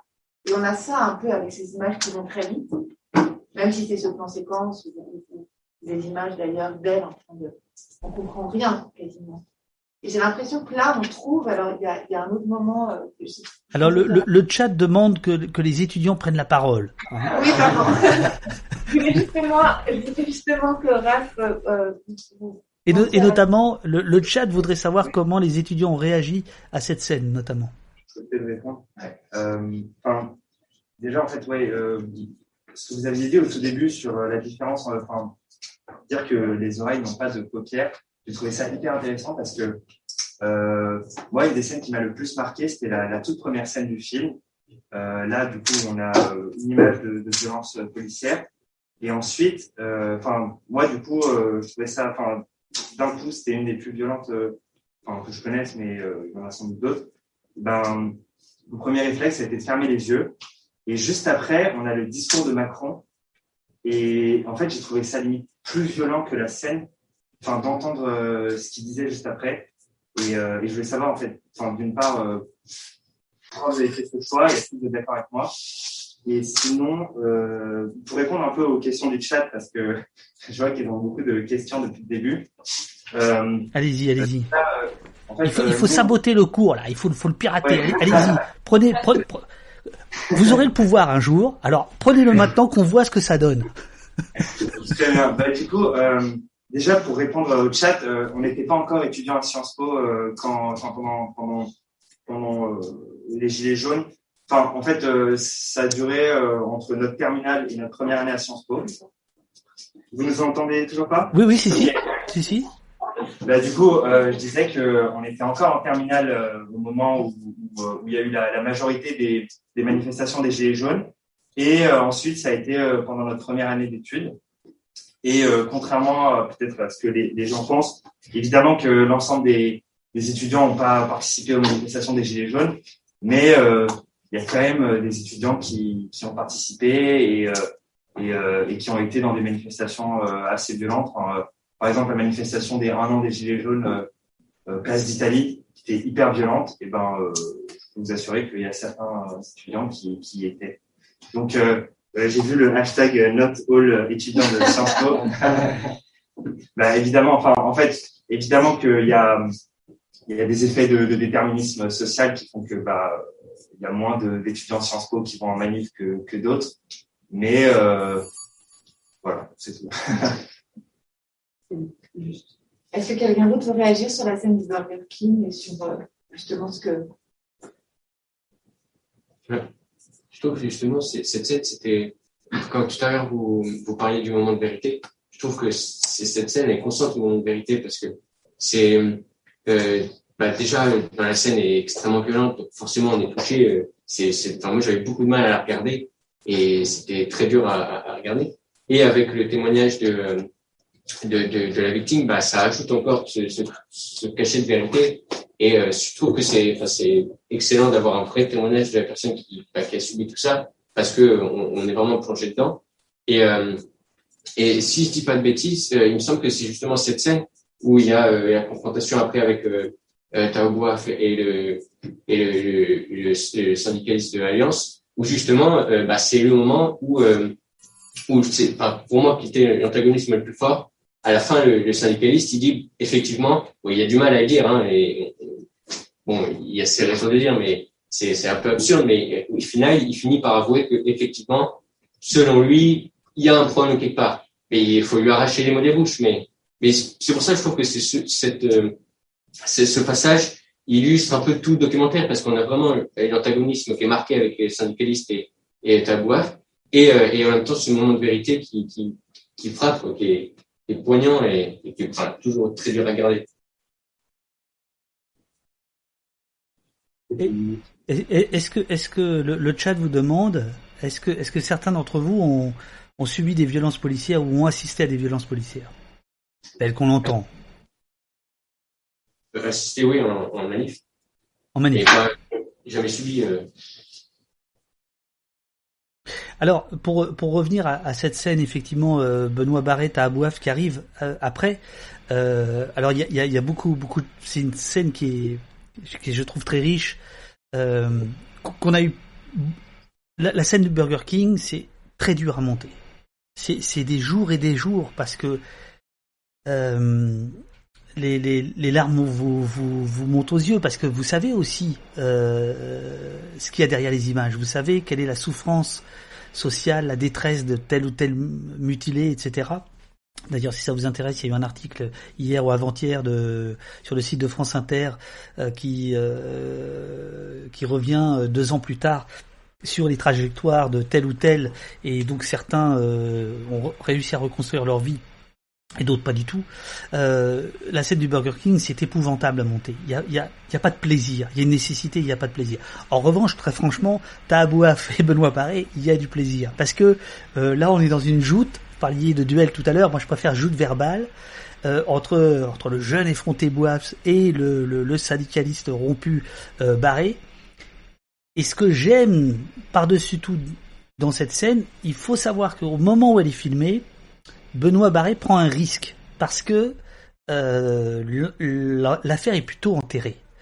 Aujourd'hui, je vous l'ai dit, il y a une instruction. Donc c'est plus simple finalement de dire bah, il y a un problème puisqu'il y a une instruction. Au moment où, où ils se rencontrent, il n'y a pas, il a pas d'instruction. Donc euh, d'une certaine manière, l'aveu, pour parler police, l'aveu est encore plus fort. Et ce que j'aime dans la scène euh, par-dessus tout, même si ça nous a été euh, reproché en disant vous vous, vous attardez trop sur le regard de, du, policier comme si vous l'accabliez, moi au contraire, j'ai l'impression qu'à ce moment-là, où on reste sur son visage, on montre que tout d'un coup, euh, l'homme est séparé de la fonction. C'est-à-dire que il a à ce moment-là, il y a comme un comme un soulagement. Il peut dire ouais il y a un problème, alors que le, le mandat syndical qu'il a et qu'il ne cesse de répéter dans le film, c'est moi je suis là pour les collègues, moi je suis là pour défendre les collègues. Et là à ce moment-là, il me semble que ça c'est la force du cinéma. On peut c'est les trois secondes supplémentaires que la télé va pas vous montrer, ou au contraire la télé va zoomer, va, va, va en faire quelque chose de dégoulinant. Euh, là, on a essayé de, rester en, en, en, en retenue là aussi. Voilà. on, avait, ça me fait penser au premier film de Wiseman, euh, où on avait vu à quel point Wiseman faisait durer ses scènes. Et tout, tout, tout- là, c'était l'artistique police avec euh, ses policiers, ses matons. euh, et ça durait, ça durait. Et plusieurs élèves m'avaient dit, mais pourquoi il fait durer autant? Parce que dans la durée, il y a quelque chose qui advient, qui est probablement beaucoup plus vrai quand on est un peu dépouillé aussi de, voilà, ce que vous disiez, la fonction, euh, les origines de la fonction. Je, vous avez aussi une question sur la, la scène sur la, viol- des Champs-Élysées. Oui, bah, Parce que là, il a bien quelque chose. C'est ça, ouais. Vous en parlez tout à l'heure, euh, du coup, euh, c'est la scène euh, sur, sur les Champs-Élysées où on voit un policier, enfin, des policiers pris à partie par des gilets jaunes et après qui s'enfuient en, en moto. Et, euh, et moi, j'ai trouvé, euh, enfin, l'interprétation de, Fabien Jobard, je pense, qui est hyper intéressante. Euh, il dit que, en gros, euh, euh, bon, les gilets jaunes sont en son nombre. S'il le voulait, il pourrait complètement aller aller attaquer les, policiers. Pourtant, ils le font pas. Et en gros, il dit que d'une certaine façon, on a intériorisé une sorte de, de soumission à l'État. Et, et en fait, à ce moment-là, c'est assez clair que la violence, même si bah, à la fin, euh, Damasio euh, récuse le mot violence, euh, parle plutôt de barbarie, elle est que d'un seul côté. Et, euh, je voulais savoir déjà ce que vous en pensiez. Enfin, est-ce que euh, on est vraiment, euh, est-ce que euh, on a vraiment intériorisé cette, soumission face à l'État et, euh, et comment est-ce que vous interprétez cette scène Alors, excusez-moi parce que je sais pas pourquoi il y a des bruits de marteau-piqueur. Je sais pas si vous les entendez. Euh, j'ai- juste entendu la fin sur la, la soumission à l'État, mais j'ai pas entendu ce qui vous amène à, à- à la question. Je suis vraiment désolé. Est-ce que vous pourriez la répéter? Oui, euh, en gros, je parlais de, de la scène sur les, sur les Champs-Élysées, Oui. qui est commentée par Fabien Jobard. Oui, celle du pistolet, ouais, ouais. Voilà, c'est ça. Et, euh, et en gros, on voit que, euh, bah, en fait, les gilets jaunes, même, enfin, s'ils le voulaient, ils pourraient complètement euh, attaquer les policiers, étant donné qu'ils sont en surnombre et euh, que les policiers sont, euh, je sais pas, par terre ou euh, voilà. Et euh, et à ce moment-là, on se rend compte qu'en fait, la violence, elle vient que d'un seul côté, et et que, enfin, en tout cas, c'est une interprétation qu'on peut avoir, et qu'en fait, euh, euh, bah, on est un peu désarmé face à l'État, face à l'État policier en tout cas. Ben, c'est- pour ça que c'est passionnant d'avoir ce débat avec vous, euh, vous étudiants de, Sciences Po. Euh, en effet, cette scène-là, euh, où Fabien Jobard rappelle ce que beaucoup de la, plupart des chercheurs, des historiens sur les manifestations s'accordent à dire. C'est-à-dire qu'il y a, pour la France, il y a une forme de rituel, de, de, de, de de et souris, etc. Sauf que là, ça a été sanglant. C'est-à-dire que là, on est revenu à quelque chose qui n'était plus de l'ordre du maintien de l'ordre, mais de la répression, etc. Et donc, effectivement, cette scène où Fabien Jobard euh, démontre que finalement, il y a- j'employais le mot retenu tout à l'heure pour parler du, du, montage, euh, euh, où, voilà, ça ne va pas jusqu'au lynchage euh, du, policier, alors qu'effectivement à ce moment-là, ça aurait pu avoir lieu, ça aurait pu avoir lieu.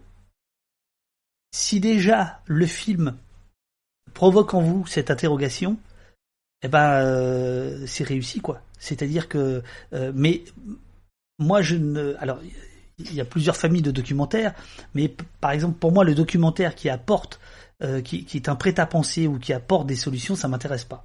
Euh, moi, je préfère un documentaire qui ouvre euh, la réflexion, qui ouvre les interrogations, etc.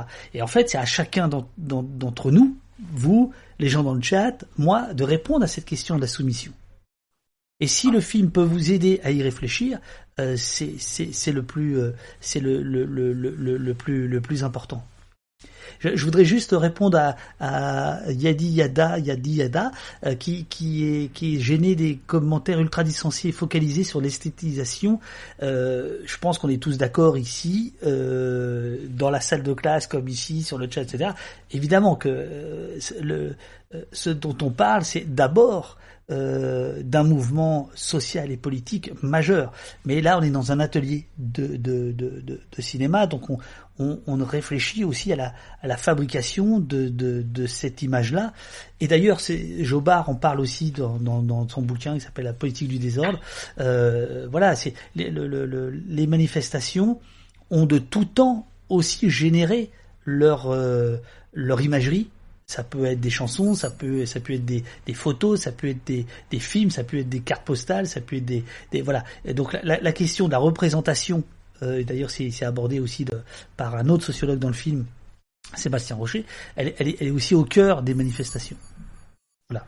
J'ai l'impression que là, euh, avec ce que, ce que, vous disiez sur la violence euh, ritualisée, et puis là, ce commentaire là sur euh, est-ce qu'on parle que d'esthétique, on parle de, représentation et, et, et c'est ce que vous dites à la fin, c'est une bataille de représentation. Évidemment, il y a une bataille sur le terrain et, et les gilets jaunes qui euh, euh chaque chaque samedi étaient là. Euh, euh, voilà, c'est pas c'est pas rien, mais il y a toute la question de la représentation et à la fin de, de votre film, on voit cette opposition entre l'espace public qu'on a vu comme ça, ce déchaînement de violence entre police les citoyens, et puis l'espace médiatique, avec tous ces journalistes qui sont, euh, voilà, on voit très bien de quel côté ils sont. on a Yves Calvi, euh, non, c'est Seguela, c'est un journaliste, mais euh, on a des, c'est assez, ça, voilà, c'est quand même une histoire de représentation et de bataille d'image. Oui, oui. D'ailleurs, d'ailleurs, je, je, vous disais le, le film en partie, c'est un, c'est un contre-récit euh, par rapport au récit euh, télévisuel. Et le seul moment euh, dans le film où on sort de notre grammaire de montage, donc j'ai oublié de citer, mais je crois que quelqu'un l'a fait dans le chat et je le remercie, Florent Mangeot, qui est le, le, le, le, le monteur, Mangeot. un jour, c'est con, hein, mais un jour, j'écris son nom sur la table de montage et je me rends compte que c'est l'anagramme de, de, de montage. Manjou. Il le savait même pas. Le mec, il est monteur, il avait même pas compris que son nom l'avait déterminé à être un, le, magnifique monteur. Voilà, Florent, euh, je sais pas s'il nous écoute, euh, mais euh, voilà, je, le, je, le, salue. Pourquoi je vous parle de... de, de... Oui, voilà. Euh, le seul moment où on sort de notre grammaire, c'est le moment où on aborde les, les, les médias et notamment les, les chaînes d'infos. C'est-à-dire qu'en fait, donc ça dure une minute trente, je crois, en fait, à ce moment-là, euh, on, on, fait à la télé ce que la télé nous fait, c'est-à-dire euh, on zappe, on zappe, on zappe, on zappe, on zappe. Et je peux vous dire qu'en plus, on est très très honnête euh, avec euh, avec les, les, les gens de, de, télévision. Alors par exemple, il y a, ces sons-là. Alors vous, vous n'allez pas les entendre dans, dans, la, dans la salle, mais les gens qui nous suivent, il y a par exemple Yves Calvi. Comment euh, percevez-vous et vivez-vous euh, l'incroyable procès qui est fait à nos forces de l'ordre en ce moment, que l'on taxe d'ultra-violence? Voilà, donc il y a, y, y a, ce passage-là. Il y a un autre passage que j'adore, c'est Jacques, enfin que j'adore, que je trouve absolument euh, éloquent, c'est Jacques Séguéla qui, qui dit ceci. Et plus que jamais, les médias doivent protéger la police. Et plus que jamais, les médias doivent protéger la police. Donc là, euh, bon voilà, les, les choses sont dites. Et donc à ce moment-là, en effet, on fait du montage euh, télé, c'est-à-dire euh, très très très euh, très très brut, très où il n'y a pas la place. tout à l'heure, vous parliez de, la durée, du, du, du, plan séquence ou de la séquence qui dure plus longtemps, etc. Et, et là, on s'aperçoit de la pauvreté, de la sécheresse, quoi. Malheureusement, c'est pas un pays qui se tient sage qui fait l'opinion, c'est news. Enfin qui fait l'opinion, euh, qui participe à la fabrication de l'opinion. Parce que ce qui est paradoxal, c'est que euh, l'audience des chaînes d'infos est pas si élevée que ça. En revanche, le tintamarre euh, derrière, il est, il est, la preuve. Je, tombe dans le piège. Donc, pour moi, c'était effectivement important de, dire voilà, vous êtes au cinéma, vous vous êtes accordé une heure et demie de votre temps. Euh, il n'y aura pas de notification, il n'y aura pas de télécommande, il n'y aura pas de zapping. Euh, et juste à un moment donné dans le film, il y a une piqûre de rappel. Voilà comment ça se passe à l'extérieur, quoi. Voilà comment ça se passe euh, toute la journée, à longueur de temps. Euh, cette machine comme ça, euh, à la fabrique du consentement dont parle Chomsky, euh, voilà, qui, qui, est absolument terrible, quoi. Et l'idée, c'est d'essayer esthétiquement justement de, de, de, de, prendre du recul par rapport à ça et de, et de batailler, quoi. Est-ce qu'on regarderait du coup le ah. Le un extrait? Alors, je, je, je, vais, aller, je vais aller le chercher. Euh, on va, du coup, on peut et, laisser les, les élèves après.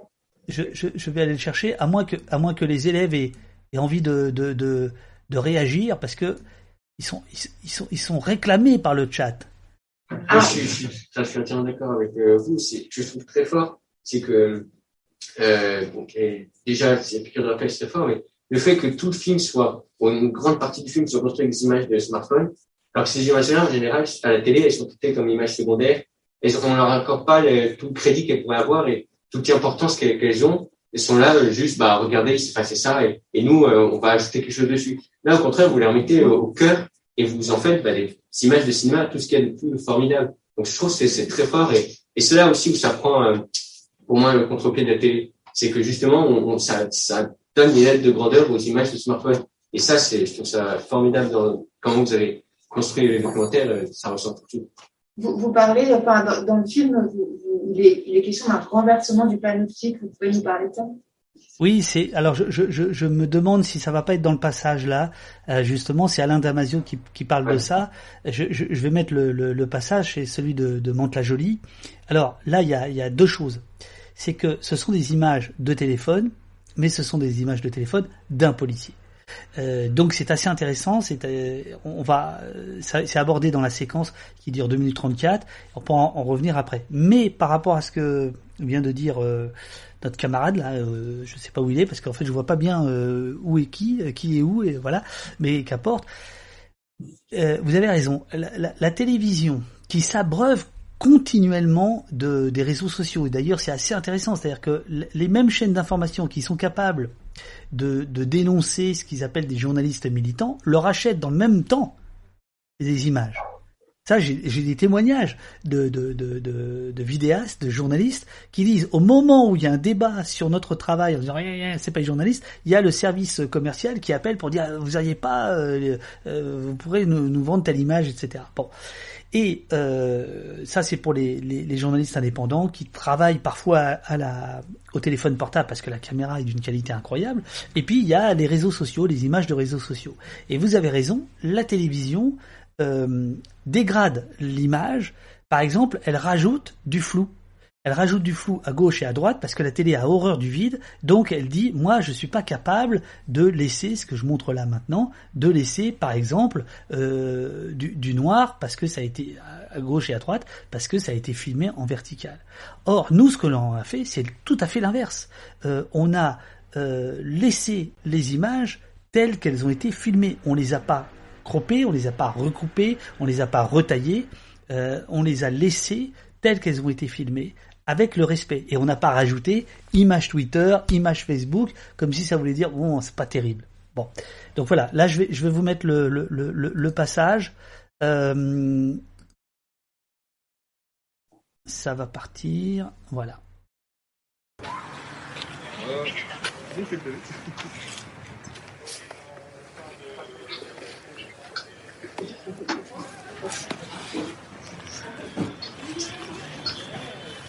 Voilà une classe qui se tient sage. On va voir ça en France.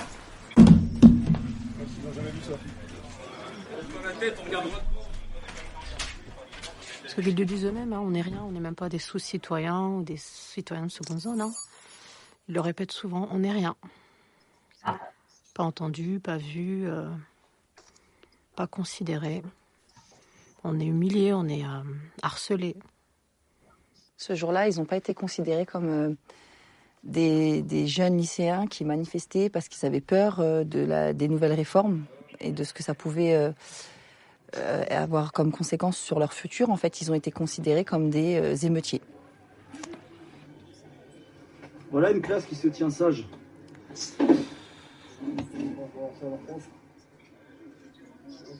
Je ne mets pas en doute le, le discours des policiers sur le fait que les échauffourées ont été très musclés avant. Voilà. Mais on ne peut pas arriver à cette situation. Si on arrive là, on... c'est que le boulot n'est pas bien fait. C'est pas possible. Mon fils, il est resté trois heures et demie à genoux, les mains sur la tête. Moi, je mets quiconque au défi de se mettre cinq minutes à genoux dans les conditions dans lesquelles ils étaient. Et euh, on verra. On en reparle après. Voilà une classe qui se tient sage. Mais là, c'est le policier lui-même qui filme. Donc ça, ça démontre qu'il se sent vraiment dans l'impunité. Se dit, oh, je vais filmer, tranquille, je vais faire une petite phrase, un petit peu, je vais être un peu sarcastique, on va rigoler entre copains, je vais diffuser ça, et puis ça va aller. Personne va bouger. Et c'est là qu'on se dit, euh, ah oui, quand même, on prend quand même, la, on, la, on la prend la mesure, mais là, on se dit, et vraiment, ils se sentent dans un grand sentiment d'impunité, quoi. Et donc là, on n'est plus dans la nécessité des circonstances. On n'est plus euh, dans l'arbitrage pondéré entre euh, la dignité et la nécessité. Non, on est dans la cruauté. Et l'image, elle bascule simplement sur cette phrase. Ah, bah voilà, une classe qui se tient sage. Ce qui est injustifié, injustifiable, c'est la jouissance, le spectacle de la jouissance, la diffusion de la jouissance. Ça, c'est pas possible. Voilà, pardon, excu- excu- excusez-moi, été perdu dans le, perdu dans, le dans le chat. Euh, alors, je, vais répondre parce que dans le chat il y a des, questions euh, auxquelles j'aimerais bien euh, répondre. Cette scène, comment elle est arrivée sur les réseaux, postée par le policier qui filme lui-même, demande Zestef. Oui, absolument. C'est le policier qui poste ça. Alors je sais plus si c'est sur Instagram ou sur Facebook, qui retire très très vite la vidéo. Euh, mais en fait, il se trouve un compte Twitter euh, qui s'appelle Observatoire des, violences policières, qui repère la, la vidéo et qui l'a euh, qui l'a mis sur son compte et dès lors cette vidéo va faire une une le, le tour du le tour du monde parce qu'en fait elle va faire le tour du monde. Euh, Est-ce qu'il y a des procédures? Oui, il y a des procédures. Il y a une enquête qui est euh, euh, qui est euh, qui est en cours. Euh, C'est très longue. Euh, je rappelle que l'enquête administrative, parce que l'IGPN fait fait parfois de, enfin, fait plusieurs sortes d'enquêtes. Dans l'enquête administrative, l'IGPN a considéré qu'il n'y avait pas faute. Par contre, l'enquête judiciaire, elle, elle se, elle se poursuit. Euh, euh, Qu'est-ce que je pourrais dire d'autre Euh, Voilà. Ce sont des CRS, hein, on est bien d'accord Comment Ce sont des CRS.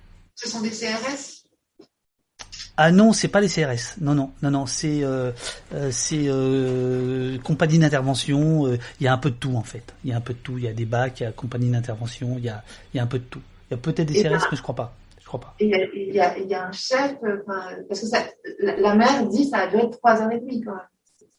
C'est ça. C'est-à-dire qu'entre le début de l'intervention et la fin, euh, il y a trois heures et demie. Donc il y a des, des, adolescents qui sont restés euh, plus de trois heures euh, agenouillés, d'autres beaucoup moins longtemps. Euh, voilà. Et en fait, au départ, c'est un, c'est un, c'est un, il y a des manifestations euh, devant un lycée euh, et euh, ça, se, transforme comme ça, quoi. Voilà. Alors c'est la scène qui est qui est la plus longue en fait dans le dans le film où il y a le plus de protagonistes parce que c'est probablement un, moment, tout à l'heure on parlait d'images marquantes, bah celle-ci, évidemment, celle-ci elle est, elle est, marquante. Et donc ça se passe en parallèle au mouvement des Gilets jaunes, hein, c'est, euh, c'est, je crois, des manifestations contre euh, de- devant les lycées. Euh, je- j'avoue que je ne connais plus les revendications. Je crois que c'était par rapport à parcoursup, il me semble. Euh, voilà.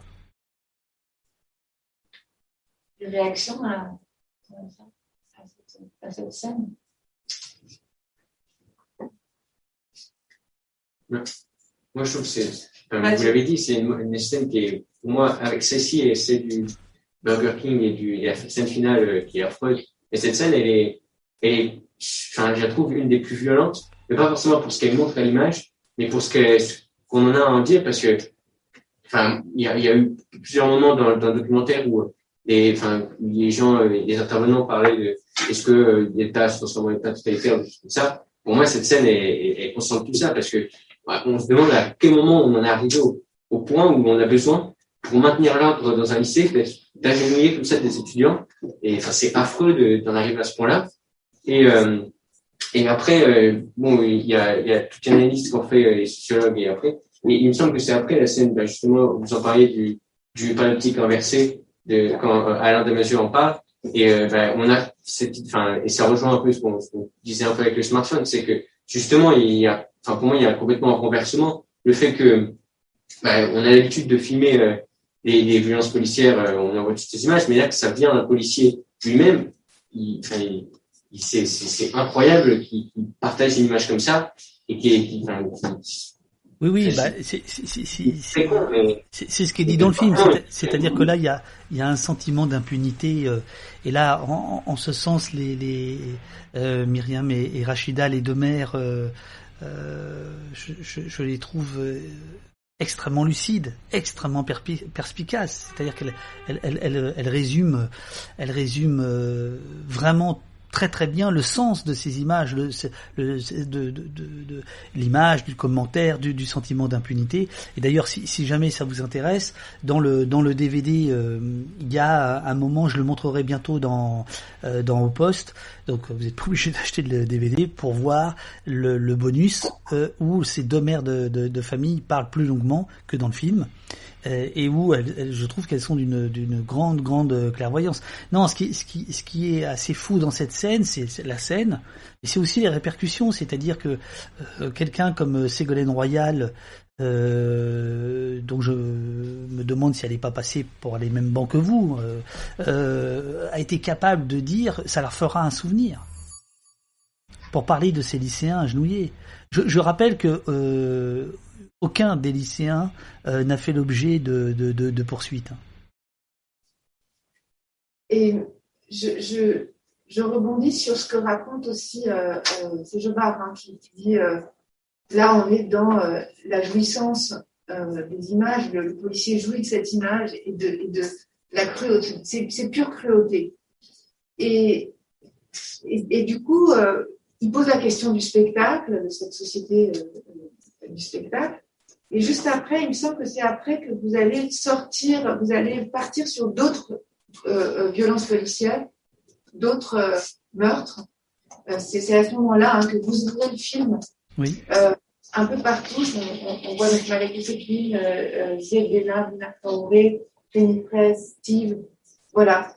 Et est-ce que c'est parce que je rebondis encore sur cette histoire d'esthétisation, mais c'est très difficile de faire un bon film et c'est très difficile de bien raconter les choses par ces enjeux de représentation et de et d'image. Est-ce que euh, les évoquer, c'était aussi dire euh, bon, eux n'ont pas eu la chance qu'on puisse filmer et qu'on puisse dire une autre vérité, enfin la vérité sur ce qui s'est passé. Alors c'était surtout euh, une question de, de, de contexte euh, historique, de, de, de dire d'où venaient euh, d'où venaient euh, ces violences policières. Euh, alors soit sur les lycéens de Mantes-la-Jolie, soit sur les gilets jaunes. C'est-à-dire que bien évidemment elles ne sont pas apparues parce que il y avait des iPhones pour les filmer. Ce sont des violences qui existent depuis. Je, je veux dire, police et violence, ça va avec. Voilà, euh, toute la question c'est jusqu'où, comment, etc. Euh, et d'ailleurs certains posent même la question de la police. Hein, vont dans l'abolitionnisme,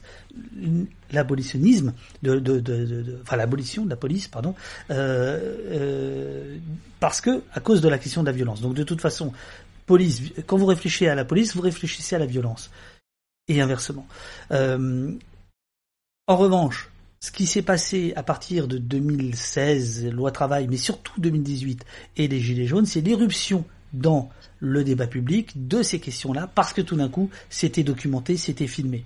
Euh, il y a eu des violences policières de- depuis 30-40 ans dans les quartiers euh, dits populaires, euh, qui n'étaient pas forcément documentés, qui n'étaient pas forcément filmés, ou quand ils l'étaient, n'arrivaient pas à accéder au grand public parce que soit il n'y avait pas les réseaux sociaux, soit parce qu'il y avait un filtrage médiatique, enfin bon, qu'importe, etc. Donc c'est simplement la, la scène qui vient après où il y a effectivement comme euh, euh, comme c'est comme un mémorial de de de de, de, morts, euh, que ce soit euh, Rémi Fraisse, que ce soit Steve, que ce soit euh, euh, Traoré, que ce soit d'autres. Alors c'est- dit ou c'est montré à, à l'image. C'était pour dire, ben voilà, attendez, tout ça, ne, tout ça ne ne ne, ne date pas d'hier. Et en fait, et en fait, l'idée de, de montrer euh, tout ça, c'est d'amener sur le dernier euh, temps du film, le dernier quart ou tiers du film, qui sort en fait de la question de la police et de la violence pour aller sur celle de la démocratie.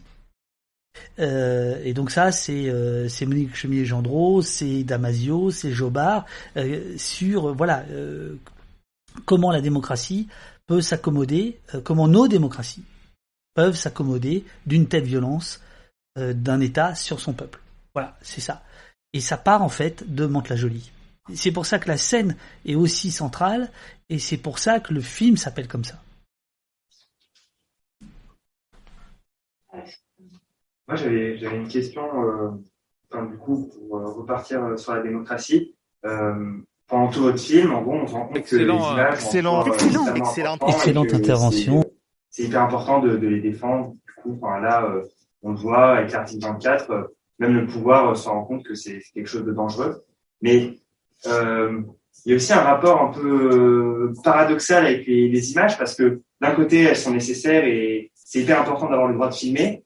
Et de l'autre côté, ça empiète aussi sur, enfin, sur notre liberté dans le sens où, par exemple, avec l'utilisation des drones dans la même loi sécurité globale, à laquelle on s'oppose. Du coup, moi, je voulais savoir quel euh, usage des, images on doit faire euh, en démocratie? Alors c'est évidemment très compliqué parce que euh, une- société qui alors ça c'est un autre c'est un autre bonus c'est Jobard Damasio.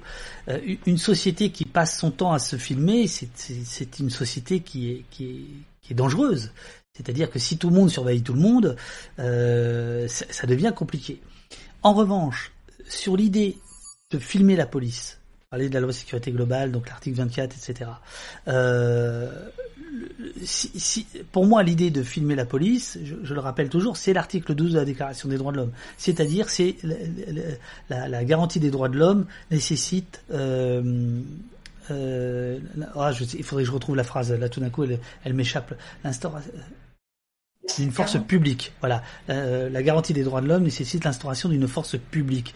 Et au sens 18e siècle du terme, ça veut dire euh, la publicité. Ça veut dire que ça n'est plus la police du roi, la police secrète. Elle, c'est une police qui agit au nom de tous. Et donc, elle doit être euh, regardable, observable par tous. Donc, de ce point de vue-là, pouvoir filmer la police, c'est en fait simplement euh, euh, appliquer la Déclaration des droits de l'homme et du citoyen de 1789, ni plus ni moins. C'est ce que raconte Jobard dans le film. Donc, de ce point de vue, c'est pour ça qu'il y a cette bataille autour de la question du filmage de la police, parce qu'en fait, c'est le contre-pouvoir qui manque. C'est le contre-pouvoir que l'IGPN ne, fait pas, et c'est le contre-pouvoir que les médias avaient quand même largement oublié. Alors aujourd'hui, ça s'est arrangé euh, parce qu'il y a tout un tas de médias indépendants, euh, encore euh, là, Street Press et le média qui ont révélé euh, un, vol, un viol présumé dans un dans un commissariat à Paris. Euh, voilà, là régulièrement il y a des de, de, de quelqu'un d'un gardé à vue. Euh, il, il y a aujourd'hui dorénavant régulièrement des informations qui sortent. euh, mais qui ne sortaient plus depuis des années, etc. Là, le fait de filmer, ça met, euh, ça met le débat euh, sur la place publique. Voilà. Euh, donc, de, de, mon point de vue, il y a, y a, y a, pas de, il a pas de, il a pas de discussion à avoir. Enfin, on, peut avoir des discussions, mais pour moi, c'est extrêmement important qu que ce ce droit-là soit préservé. Il y avait une question dans le chat qui, qui demandait pourquoi les étudiantes ne parlaient pas. Euh, il, se trouve, il, se trouve, que cette année, on a beaucoup de garçons dans l'atelier, c'est assez exceptionnel, mais Aude question. Mais du coup, en fait, oui, on, on parle, mais juste les questions ne sont pas forcément euh, le cours de la parole et on n'a pas envie de poser une question qui a aucun rapport. Mais du coup, comme il y a un besoin d'étudiantes, je pose une question qui n'est pas forcément en lien avec ce dont juste de parler. Mais c'était sur un moment, euh, il y a un des Gilets jaunes qui parle euh, d'entrer à l'Élysée et euh, de, voilà, de, s'immiscer, dans les lieux du pouvoir, de s'introduire dans les lieux du pouvoir.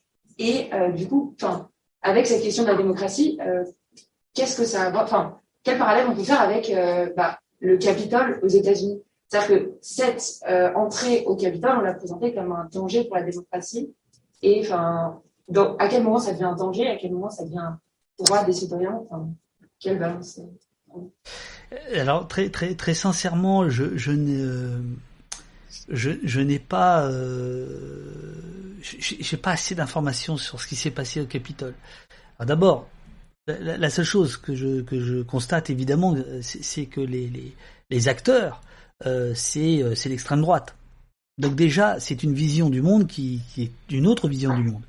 Euh, après, euh, je, je, ne sais pas, mais honnêtement, j'ai pas assez lu de choses.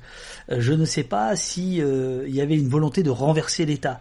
Ce que, ce que, ce que j'ai vu, c'est surtout des gens qui faisaient des selfies dans le dans le bureau de tel ou tel. Alors, cela dit, quelques jours plus tard, quelques semaines plus tard, on a des vidéos, des témoignages qui sont assez durs, qui sont assez durs, qui montrent qu'effectivement, c'était c'était pas bon enfant, quoi. C'était pas bon enfant. Mais est-ce que c'était un renversement de l'État, je, n'en sais strictement rien. Donc euh, moi je peux pas vous dire.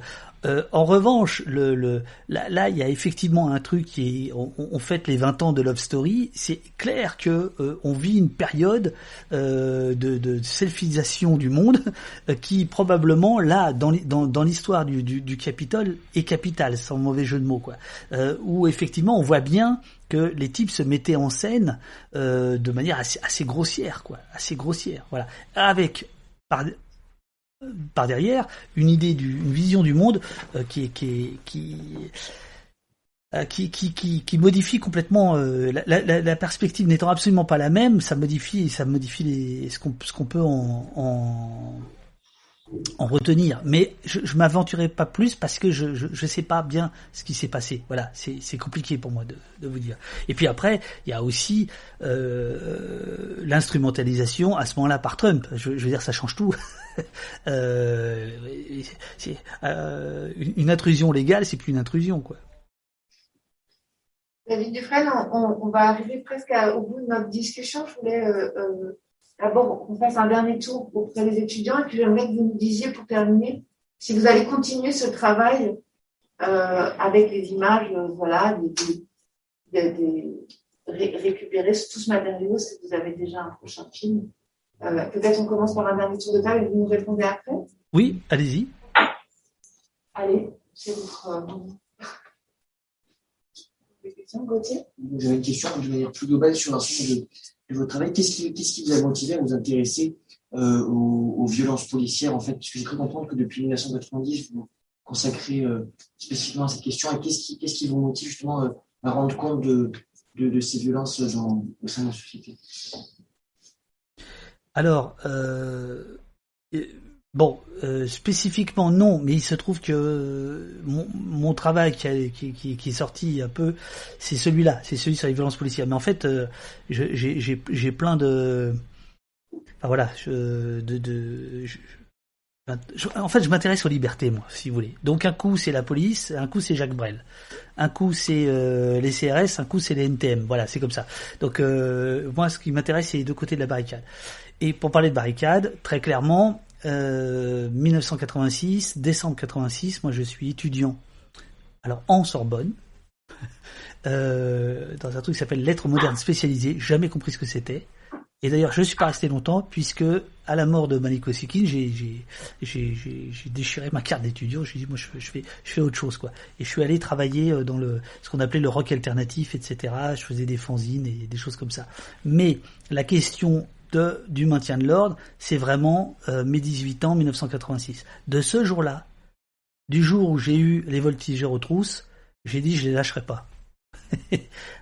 pour aller vite. Bon, sauf que je les lâche pendant deux ans, trois ans, dix ans, et puis je reviens. Et puis ben là, on est dans un moment où euh, où je les lâche pas. Voilà.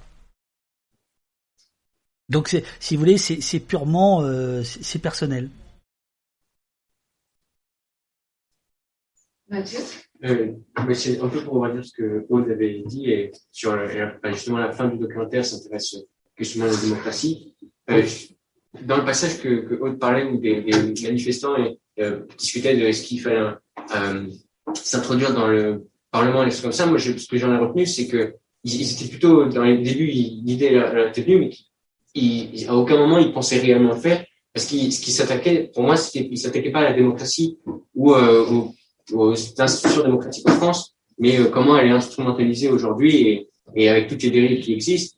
Et, et, ce que je trouve ça fort dans votre documentaire, c'est justement ça, c'est que c'est, c'est, on a tendance à dire que euh, les gilets jaunes ou les mouvements comme ça, c'est des populismes qui visent à, à un peu euh, s'attaquer à la démocratie aujourd'hui. Et je trouve que votre documentaire, au contraire, il répond à ça en disant que bah, c'est, il s'attaque pas à la démocratie, au contraire, ils viennent porter à une vraie démocratie et euh, qui serait beaucoup plus participative et beaucoup plus, euh, beaucoup moins en tout cas, euh, euh, le mot peut-être un mais qui est dérive qu'on connaît aujourd'hui. Mais et, c'est ça que j'ai adoré dans le documentaire, c'est bah, de porter ce, discours-là, c'est de montrer que bah, la démocratie, elle est pas, c'est pas, ça. Ils en parlent souvent dans, le documentaire, les intervenants. C'était pas acté, c'était toujours un horizon. Je crois que c'est une historienne qui disait ça très exactement. C'est un horizon, et, et pour moi, le documentaire il montre que bah, le mouvement des Gilets jaunes, les manifestations que vous avez pu aborder, c'est des mouvements qui, tendaient vers cet horizon. Et, c'est ça que je trouvais très très fort dans le documentaire et ce que je retiens bah, à l'essentiel du documentaire. Bah, ça c'est en fait c'est Monique Chemillet Gendreau euh, qui euh, qui effectivement euh, euh, alors je sais pas quel âge elle a, mais enfin c'est une dame quoi, voilà. Et, et puis c'est comme ça. Euh, ce, ce jour-là, elle est elle est euh, elle est lumineuse quoi, au, au, au, au sens strict et au sens figuré quoi, voilà. Et effectivement, elle nous dit voilà, c'est un c'est un horizon. Et je trouve ça euh, je trouve ça très beau que ce soit une dame d'un certain âge qui nous qui qui nous mette face à nos responsabilités. Vous de de gens de de, de 20 ans, euh, moi de 50, euh, ça ça ça nous regarde quoi. C'est c'est ça qu'elle nous dit en fait. Et donc euh, de la même manière que les gilets jaunes euh, nous regardent et que on ne peut pas que les regarder. C'est-à-dire que ça, ça, il doit y avoir un échange, quoi. En tout cas, il doit y avoir un échange de regards. Quoi. Et après, alors sur l'idée de, de, alors ce qui, ce qui est amusant, c'est que par exemple France 2 a fait un reportage il y a pas très longtemps où tous les gens qui ont qui n'ont pas été autorisés à me parler parlent. Et donc c'est une autre vision de de, de, de, de l'événement. Alors c'est c'est un truc qui est beaucoup plus au ras du pâquerette, c'est-à-dire c'est chronologique, etc. Et on vous sert le discours de l'État a eu peur, l'État a vacillé, etc. Je suis intimement convaincu, je, je peux me tromper, j'ai quelques éléments pour le dire, euh, mais je je conçois tout à fait que chacun puisse estimer autre, que ce soit autrement. Moi, je suis intimement convaincu que l'État n'a pas eu peur. Je, ne crois pas à l'état de panique de, Macron, etc. Euh, en tout cas, je ne crois pas que la République a vacillé parce qu'un lieu touristique comme l'Arc de Triomphe euh, aurait été vandalisé. C'est un lieu touristique, c'est pas, pas un lieu de pouvoir. Vous prenez l'Arc de Triomphe, vous prenez rien. je, veux dire, vous qui êtes à Sciences Po, vous, voilà, vous, ne prenez rien. Euh, en revanche, qu'il qu s'est trouvé des hauts fonctionnaires à Beauvau, à Matignon, à l'Élysée qui ont eu peur, ça c'est incontestable. Mais pourquoi on montre la scène qui date d'ailleurs de novembre 2018, acte 2, euh, où il y a ces gens qui s'approchent de l'Élysée? Pourquoi je montre cette scène? Parce qu'on voit bien dans cette scène qu'il n'y a aucun danger pour l'Élysée. Je, je, veux dire que c'est quelques personnes qui viennent sans armes et qui s'approchent et qui euh, et qui prennent Macron au mot pour euh, répondre à ce que dit le chat, euh, venez me chercher. Voilà, mais ça s'arrête là, je crois vraiment. Qu'il y ait eu peut-être des gens qui se sont dit qu'ils allaient prendre le... Mais on n'est pas en février 34, pas du tout, c'est pas du tout. Il n'y a pas d'idée, de, me semble-t-il, de renversement de l'État. En revanche, l'État va surjouer la panique, la peur, jusqu'à en, envoyer des blindés euh, le 8 décembre 2018, euh, l'acte 4, euh, pour, euh, pour, à mon avis, faire un peu de, enfin, ouais, théâtraliser tout ça, quoi. Voilà. Euh, je, moi, je crois vraiment, oui, voilà, quelqu'un nous dit, euh, euh, mes anges Pictavienne nous dit, euh, je suis d'accord sur la légende de la panique. Légende qui est largement entretenue. Hein, si, là, si vous écoutez, et je pense qu'on va en manger jusqu'en 2022, on, euh, c'est largement entretenu par les chaînes d'infos, par les reportages de, de, de, de, télé, etc. Alors qu'en réalité, il y a, y a absolument rien. Je veux dire, le seul lieu de pouvoir qui a été, euh, il y en a eu deux qui ont été attaqués. Il y a eu euh, le, ministère de, Benjamin Griveaux, et c'était, on le sait par le procès, euh, donc c'est le, le Transpalette, c'est une attaque euh, dite d'opportunité, c'est-à-dire qu'il s'est trouvé qu'il y avait un Transpalette qui était là, c'était pas préparé, et c'est euh, la préfecture du, Puy-en-Velay. Enfin, imaginez c'est très, c'est charmant le Puy-en-Velay. Mais enfin, si vous possédez la, la préfecture du Puy-en-Velay, la, la, la, République n'investit pas. C'est pas vrai. C'est pas vrai. Bon, ben, merci beaucoup. Est-ce que vous nous dites quand même vos projets ou, ou pas? De quelle liberté s'agit-il? Dans le, dans le chat, il y en a plein, il y en a plein, mais je vais, je vais voir ça avec eux. Je vais voir ça avec eux après. Euh, est-ce que, est-ce que pour vous, il y a, vous avez d'autres questions ou c'est bon, le cours est fini là? Là, bah, c'est ce que je vous disais. On, on, on, a fini. C'est ça, vous avez fini, c'est ça. Vous nous parler de vos projets ou pas, de, de, de vos projets à venir euh, bah, Là, le projet en ce moment, c'est euh, c'est au poste, c'est l'émission sur Twitch. c'est ça. Euh, c'est une. Alors que je, je pensais avoir avoir fait mon ma part sur ces questions-là. On essaie avec avec des gens que je découvre, que avec des modérateurs, Eurial, François, Robin, Jessica. on essaie de tenir cette émission. On verra ce que ça donne. voilà, pour l'instant c'est ça. Et sinon, je je m'oriente vers la fiction. Voilà, j'ai un projet de fiction dont je ne dont je ne parle pas parce que je parle jamais de mes projets avant qu'ils soient qu'ils soient finis. Euh, voilà, donc euh, j'ai touché à ça avec le roman Dernière sommation et donc euh, j'espère euh, j'espère poursuivre dans cette voie-là, quoi. Voilà. Bon ben merci, merci beaucoup. beaucoup. Non, il n'y a pas de frites à la cantine parce qu'il n'y a pas de cantine à C'est bien dommage. Et euh, merci beaucoup de nous avoir invités sur, sur, votre émission. Ben, je vous en prie, c'était un plaisir, c'était un plaisir. Et puis, bah, bon appétit et puis euh, bon vent. Merci bon beaucoup. vent à vous. Ah bah c'est la, c'est la première fois que le, les applaudissements. Ah non, ils ont coupé. Je sais pas, ça a coupé. Tout. bon, super. Merci, bon appétit. Au revoir. Merci. Alors voilà les amis. Euh... Oh, putain, je, je, je suis mort là. Ah, midi 9. Euh, donc, euh, allez-y. Allez-y, jouez, jouez, euh, jouez, jouez les sons. On va mettre un peu de musique. À propos de, de Mantes-la-Jolie, euh, il y a euh, JC qui euh, qui m'a envoyé un JC, c'est un des deux musiciens. Excellent, excellent, Et ça a saturé excellente intervention. Des applaudissements. Je trouve ça marrant, c'est bien.